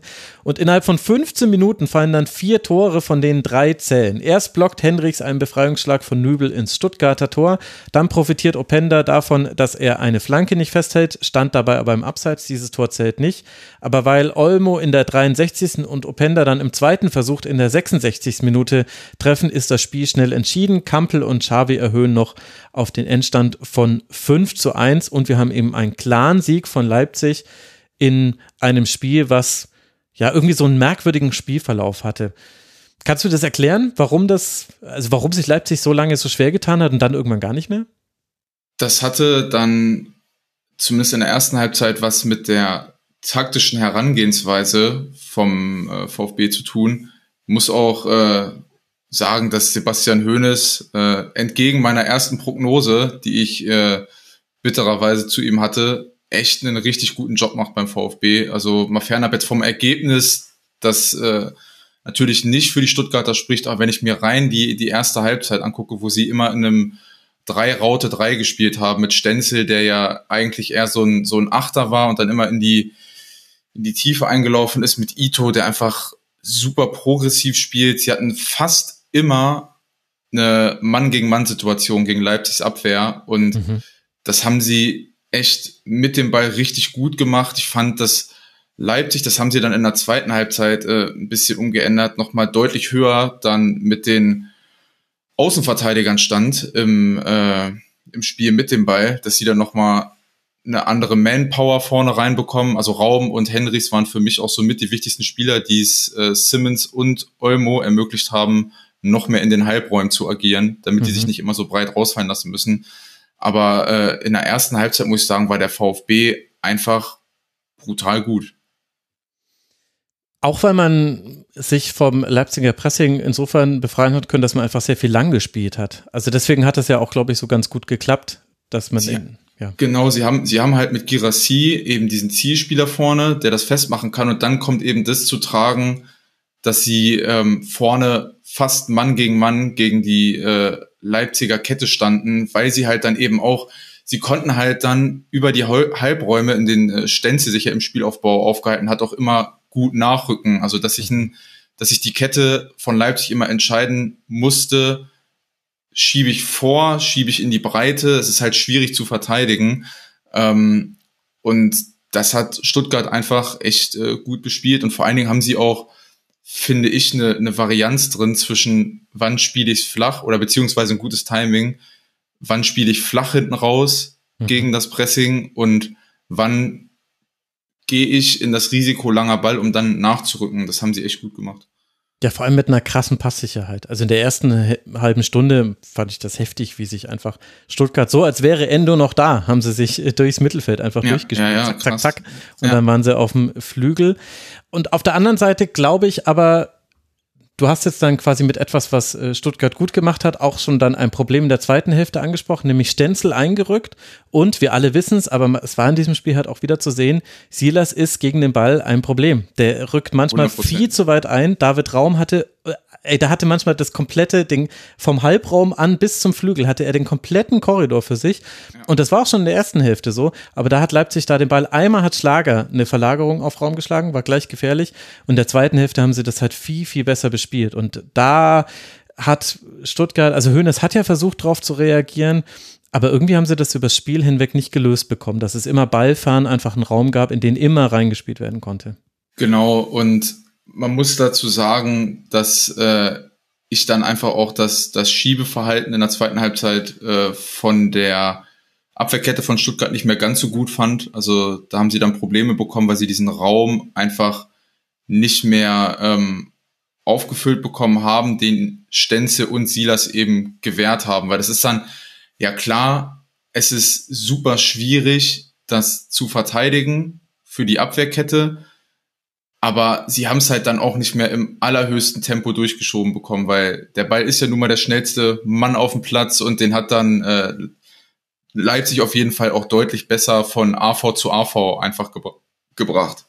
Genau, und durchschieben bedeutet eben in, in, in, dem Fall, du musst ja dann quasi seitlich äh, musst du durchschieben und da gibt's auch immer wieder Übergabemomente. Das heißt, du stehst erst so, dass vielleicht ein Außenverteidiger des Gegners oder Außenstürmer freisteht und dann wird der Ball verlagert und dann muss die Kette so durchschieben, eben seitlich, dass jeder wieder einen Mann hat und die Räume eben schnell genug geschlossen sind. So ist es. Das nur kurz zur Erklärung. Ja, also Stenzel in der zweiten Hälfte deutlich schlechter als in der ersten. Willst du hören, wie viele Pässe er gespielt hat und wie viele davon angekommen sind in der zweiten Hälfte? Kriege ich wahrscheinlich negative Gänsehaut, ne? ja, es waren fünf und davon sind oh. drei angekommen. Also das ja war gut, das ist dünn. Gut, er wurde dann auch ausgewechselt in der 70. Minute. Also es war nur in der Viertelstunde noch, äh, muss man dazu sagen, die 25 Minuten natürlich. Aber ja, insgesamt Leipzig deutlich besser und Leipzig auch so stark, dass man sagen muss, also das, das haben wir jetzt schon zum zweiten Mal erlebt. Äh, gegen Leverkusen war es ja auch so. Erste Hälfte pff, ging so, zweite Hälfte richtig gut, hätte auch locker ein 3-3 werden können. Und diese zweite Hälfte jetzt, also das war ja zum Teil wunder, wunderschön anzusehen. Auf jeden Fall und man merkt einfach bei Marco Rose in jedem Spiel, dass er einfach brutal gut im Ingame-Coaching ist. Also, dass der immer so gut auf den Gegner reagieren kann. Sie äh, verändern dann Nuancen äh, beziehungsweise einfach Passketten im Spiel, womit sie den Gegner immer vor Probleme stellen. Und es ist dann halt auch einfach eine Waffe, wenn du, also wenn ich Dani Olmo sehe, wie er sich bei seinem Tor im, im Halbraum aufdreht und mit dem ersten Kontakt abschließt, das ist halt, das kannst du fast nicht verteidigen. Das ist einfach so. Und gut, für Stuttgart kommt dann natürlich auch dazu, dass Alex Nübel dann zweimal auch unglücklich war. Also, obwohl ich sagen muss, das, das erste, das 1-1 ist das ja, klar kann er das anders lösen, aber das ist halt auch echt ein, früher hat man immer gesagt, ein Anscheißer bei, wenn du den mit so wenig Dynamik zum Torwart zurückspielst. Und äh, deswegen würde ich ihn da noch ganz kleines bisschen rausnehmen wollen. Das war eine Fehlerkette. Ito hat nämlich schon äh, relativ kraftlos auf Sagadu gespielt und Sagadu hat dann noch kraftloser, noch kraftloser auf Nübel ja. Es gibt, es, es ja. gibt auch wirklich, so, also es tut mir wirklich leid für den Jungen, aber es gibt kein VfB-Spiel, wo es nicht mal mindestens einen Wackler von Sagadu gibt. Das ist echt heftig. Auch vor dem, ähm, vor dem 5-1 ist es sein Kopfball, den er einfach ins, also da in die Zone verteidigt, wo du ihn nicht verteidigen, äh, hin verteidigen sollst, ins Zentrum. Und es tut mir mal ein bisschen leid für den Jungen, aber es gibt echt kein Spiel, wo der nicht mindestens einmal echt dolle wackelt. Ja, das ist wahr, wobei da war er jetzt auch nicht so alleine. Also Stuttgart hatte generell, fand ich da. Ja, ja, das stimmt.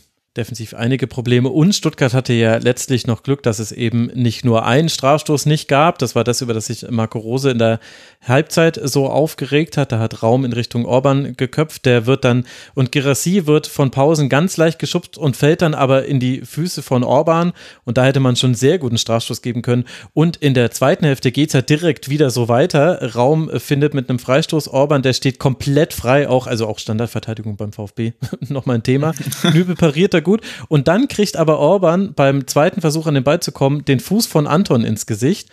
Und also müssen wir darüber diskutieren? Das ist eigentlich ein klarer Strafstoß. Das habe ich total gewundert. Ich, ich hatte, also ich bin davon ausgegangen, dass es einen Elver gibt, tatsächlich. Also für mich ist das auch ein klarer Elver und ich kann schon verstehen, warum man sich darüber aufregt.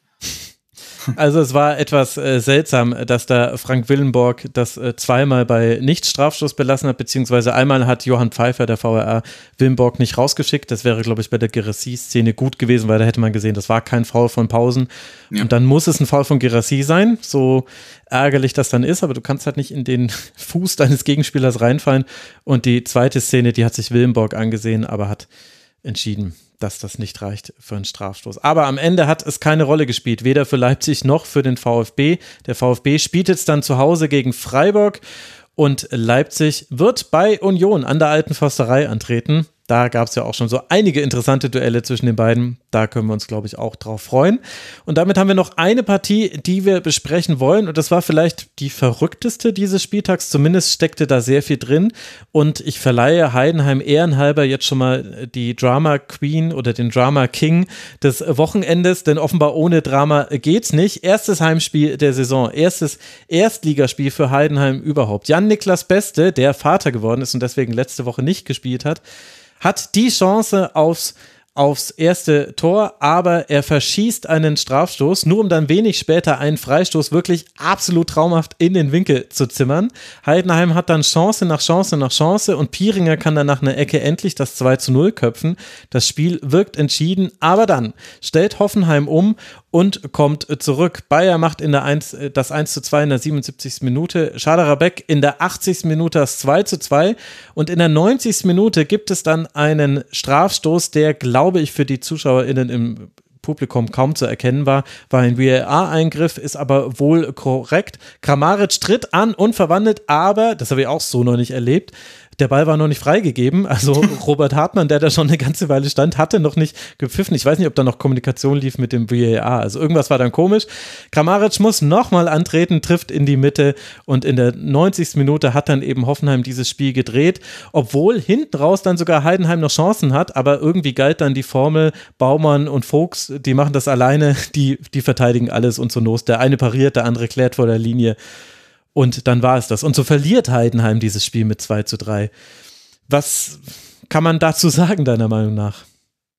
Bitter kann man dazu sagen, sehr, sehr bitter. Ähm, ich muss zu Heidenheim sagen, oder generell zu dem Spiel sagen, habe ich ja äh, die auch schon im Vorhinein gesagt, das ist das einzige Spiel, was ich nicht, also wo ich wirklich nur die Highlights gesehen habe. Ähm, aber aus den Highlights heraus kann ich auf jeden Fall schon mal nehmen, dass für Heidenheim die Standards in dieser Saison eine brutale Waffe werden mit ja. Yannick. Also es ist wirklich krass, mit welchem Speed und mit welcher Präzision Beste die äh, Standards da in, in 16er bringt. Das ist super schwer zu verteidigen.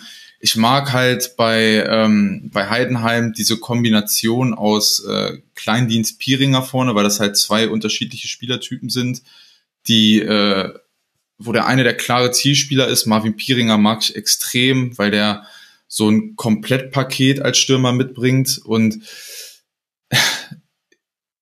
es ist halt, ich würde in dem Spiel einfach auch ein bisschen Lehrgeld bezahlt vielleicht und ein bisschen Pech gehabt, ähm, aber es ist für Heidenheim natürlich super bitter, aber für Hoffenheim auch wichtig, dass sie das Spiel gewinnen, sonst wäre da wieder am dritten Spieltag echt Druck auf den Kessel gewesen, wenn du das, äh, wenn du da nicht mal zumindest einen Punkt geholt hättest in Heidenheim. Ja, also es war, ich fand auch, dass es aus Sicht beider Teams wirklich interessant war. Ich habe es als letztes Spiel dieses Spieltags gesehen, deswegen die Eindrücke noch ganz gut vor Ort. Also äh, vor Augen, also Jan Niklas Beste, absolut fantastisches Spiel gemacht. Vor allem da war so interessant, dadurch, dass der so gute Distanzschüsse gemacht hat, hast du irgendwann auch gesehen, dass die Hoffenheimer richtig Angst vor diesem Fernschuss hatten. Das heißt, wenn ja. er dann nach innen gedribbelt ist, dann äh, haben die auch alle sich fallen lassen und, und, und einer ist ganz schnell vorgeschossen. Da gab es auch, also ich glaube, wenn dasselbe Spiel nochmal an Spieltag 10, dann steckt er mindestens zweimal durch auf Kleindienst. Da gab es nämlich mhm. zwei Situationen, wo einer von den Innenverteidigern, ich glaube, es war Brooks und einmal war es Kabak, rausgeschossen ist, weil sie unbedingt diesen Schuss verhindern wollten und hinter ihnen halt einfach der Passweg auf Kleindienst komplett offen. Aber Bester hat es halt einfach nicht gesehen, zu sehr auf den Balk fokussiert. Äh, was ich noch sehr interessant fand, war die Doppelsechs Tomalla und Maloney. Also Maloney ist eh krass, was der alleine abräumt. Aber die haben das gut gemacht, vor allem weil Tomala eigentlich offensiv eigentlich die größte Rolle gespielt hat, war eigentlich eher so ein Achter in vielen Szenen und Dingshi hat viel besser gespielt als gegen Wolfsburg. Der hatte so viele gute Aktionen, der hat auch so viel Tempo reinbekommen in seine Aktionen.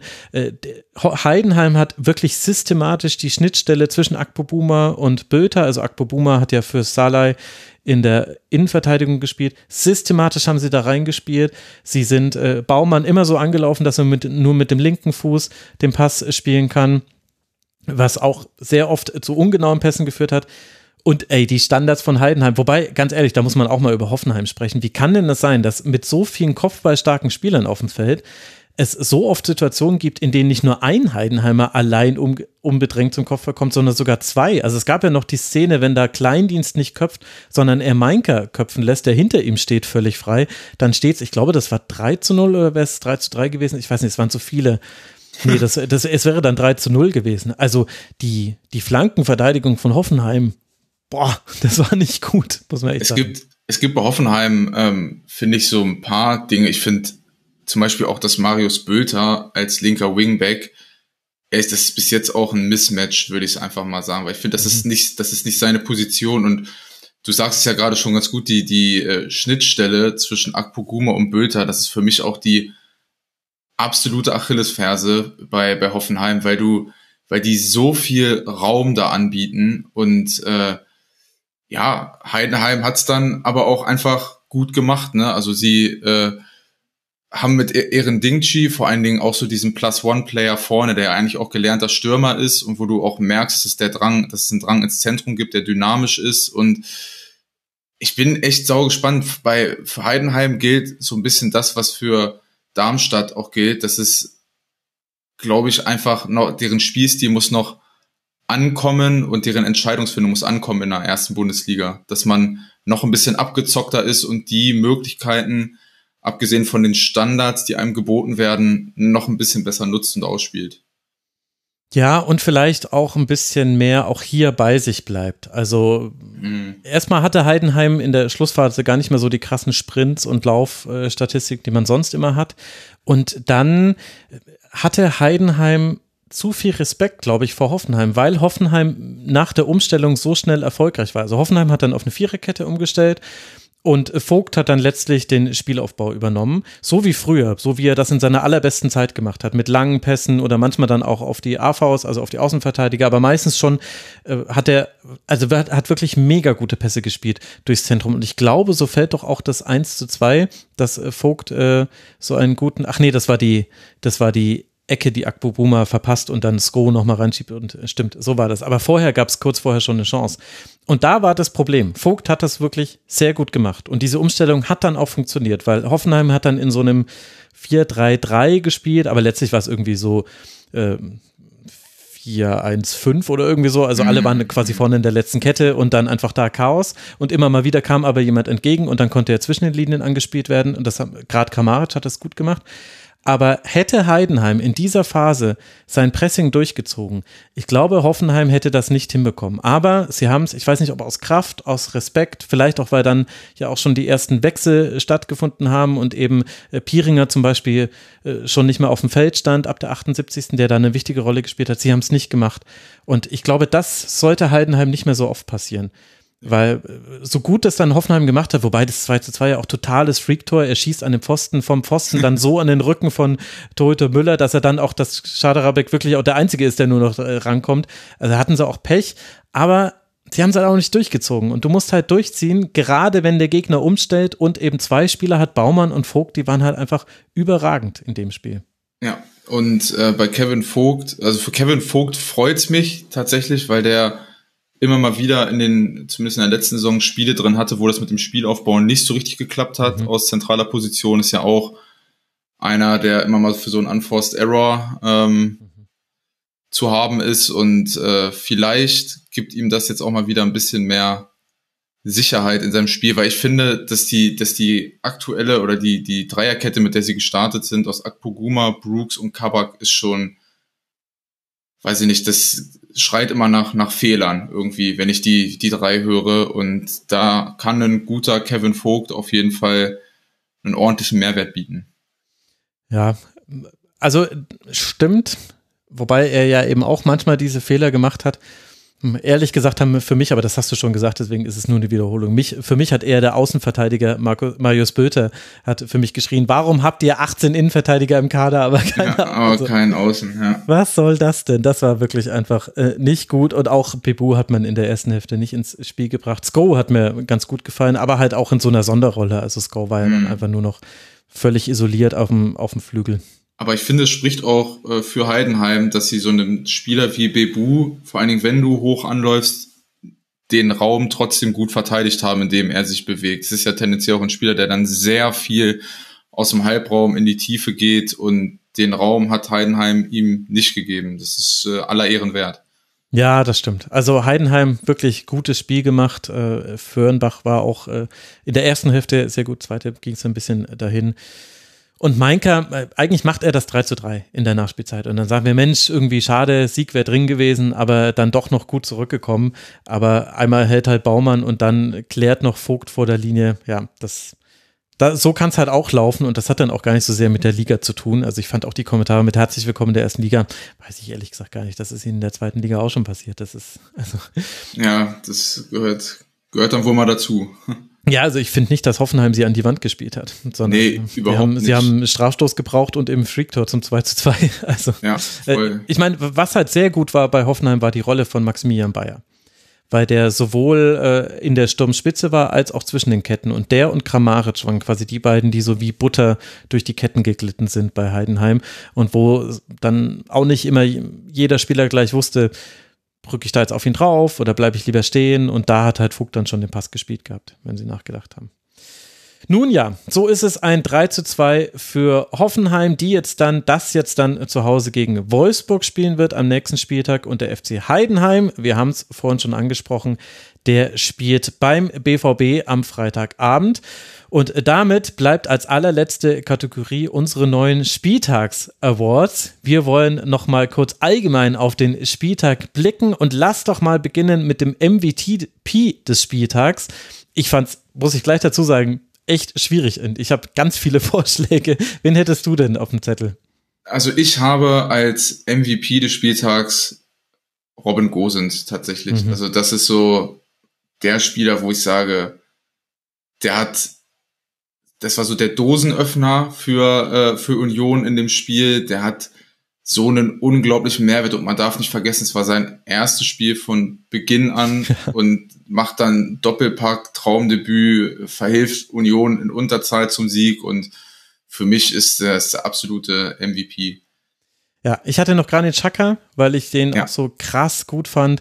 Aber ich hatte auch Robin Gosens, ich glaube, jemand im Forum hat auch Robin Gosens vorgeschlagen. Da kommen wir dann nicht dran vorbei. Da müssen wir dann nicht diskutieren. Robin Gosens, herzlichen Glückwunsch. Ich denke, das wird der größte Erfolg seiner bisherigen Karriere sein. MVP ja. des Spieltags im Rasen. Wer ist der Unsung Hero für dich?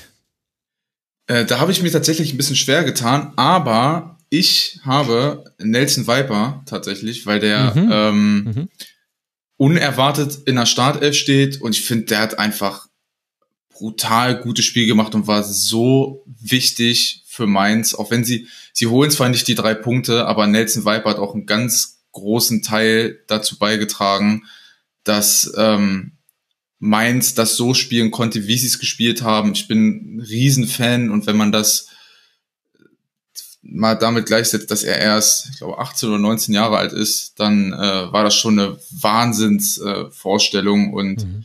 dass er da so spontan in die, in die Fußstapfen von Ajor getreten ist, so gut, ist er für mich so der unsung Hero. Ja, ich weiß nicht, ob er so wirklich unsung ist, weil ich glaube, es ist keine so Minderheitenmeinung. Wir haben hier auch noch äh, Vorschläge aus der Community bekommen. Einmal hat Tillmann SCF äh, Gregor Kobel vorgeschlagen, weil ohne ihn hätte der BVB verloren. Wird aber keiner drüber reden, weil sie nur 1 zu 1 gespielt haben. Stimmt, ich glaube, wir haben auch gar nicht betont, wie gut Kobel wieder gehalten hat. Das, ist, das war krass. Ich glaube, hat über zehn Schüsse aufs Tor bekommen, über zehn Paraden. Also es war eine, eine sehr, sehr gute Leistung, muss man sagen, ja.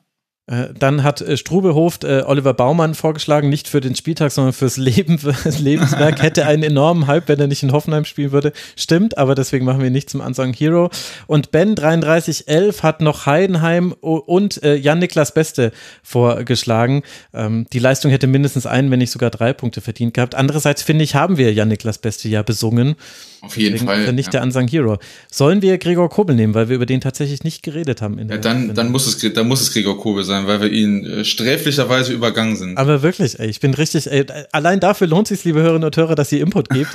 wir hätten das jetzt vergessen. So, und dann haben wir den Moment des Spieltags. Magst du noch mal sagen, es gibt ja Leute, die skippen Segmente, auch wenn ich das natürlich hart verurteile. Was ist dein Moment des Spieltags? Mein Moment des Spieltags war diese geile Konversation in der Rudelbildung zwischen Dino Topmöller und Bo Svensson mit viertem Offiziellen, der das gewesen sein muss, der meinte, setzt euch mal hin, ihr Vollidioten. Und äh, hab mich äh, köstlich amüsiert und äh, fand sehr witzig, irgendwie passend auch so ein bisschen zum Spiel, weil viel durcheinander.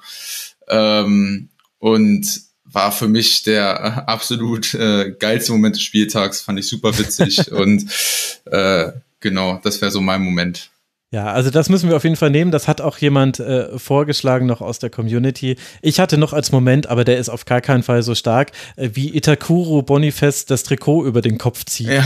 und er noch im laufenden Angriff es wieder runterziehen muss. Das fand ich auch äh, sehr, sehr lustig. Das hat mir gut gefallen. Also dann nehmen wir aber jetzt, setzt euch mal hin, ihr zwei Vollidioten, als. Moment des Spieltags. Und äh, wir haben noch äh, aus der Community zwei Vorschläge bekommen äh, zum Spruch des Spieltags. Faust statt Kuss für Rubiales und Rummenigge. Sorry mit Verlaub, völlig okay.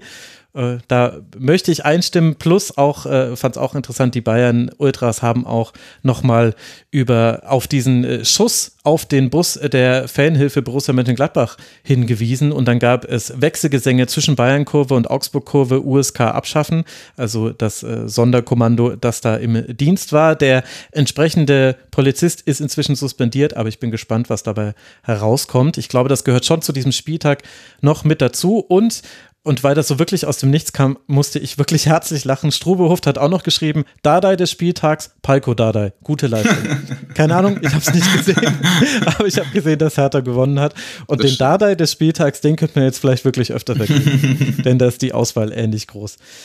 Ja, Benny, ich danke dir sehr. Das hat äh, großen Spaß gemacht. Man hat gemerkt, wie tief du im äh, Bundesliga-Fußball drin bist. Bitte, bitte wechsel da nicht gleichberuflich hin. Ich hätte dich gerne noch häufiger. ja, das kriegen wir bestimmt hin. Ich äh, freue mich sehr, dass ich dabei sein konnte. Hat mir wieder sehr, sehr großen Spaß gemacht. Äh, vielen, vielen Dank für die Einladung. Ja, sehr gerne. Danke, dass du hier warst und danke euch, lieben Hörerinnen und Hörern, für die Aufmerksamkeit. Ich habe auch noch Podcast-Empfehlungen für euch, beziehungsweise eine. Und zwar das Logbuch Netzpolitik hat mit Julian Hessenthaler gesprochen auf dem Chaos Communication Camp. Das ist derjenige, der das Ibiza-Video aufgenommen hat. Und das ist so absurd. Es gibt ja auch eine super jung und naiv Folge zu, aber auch diese Folge möchte ich euch sehr empfehlen. Es ist, also, Immer wenn man denkt, Mensch, in Deutschland ist es echt schlimm, dann guckt man nach Österreich in die Politik und denkt sich so, naja, auf Augenhöhe, sage ich mal, Minimum. Danke für eure Aufmerksamkeit. Bis bald hier wieder im Rasenfunk. Bleibt gesund. Ciao. Das war der Rasenfunk. Wir freuen uns über Ihre Unterstützung.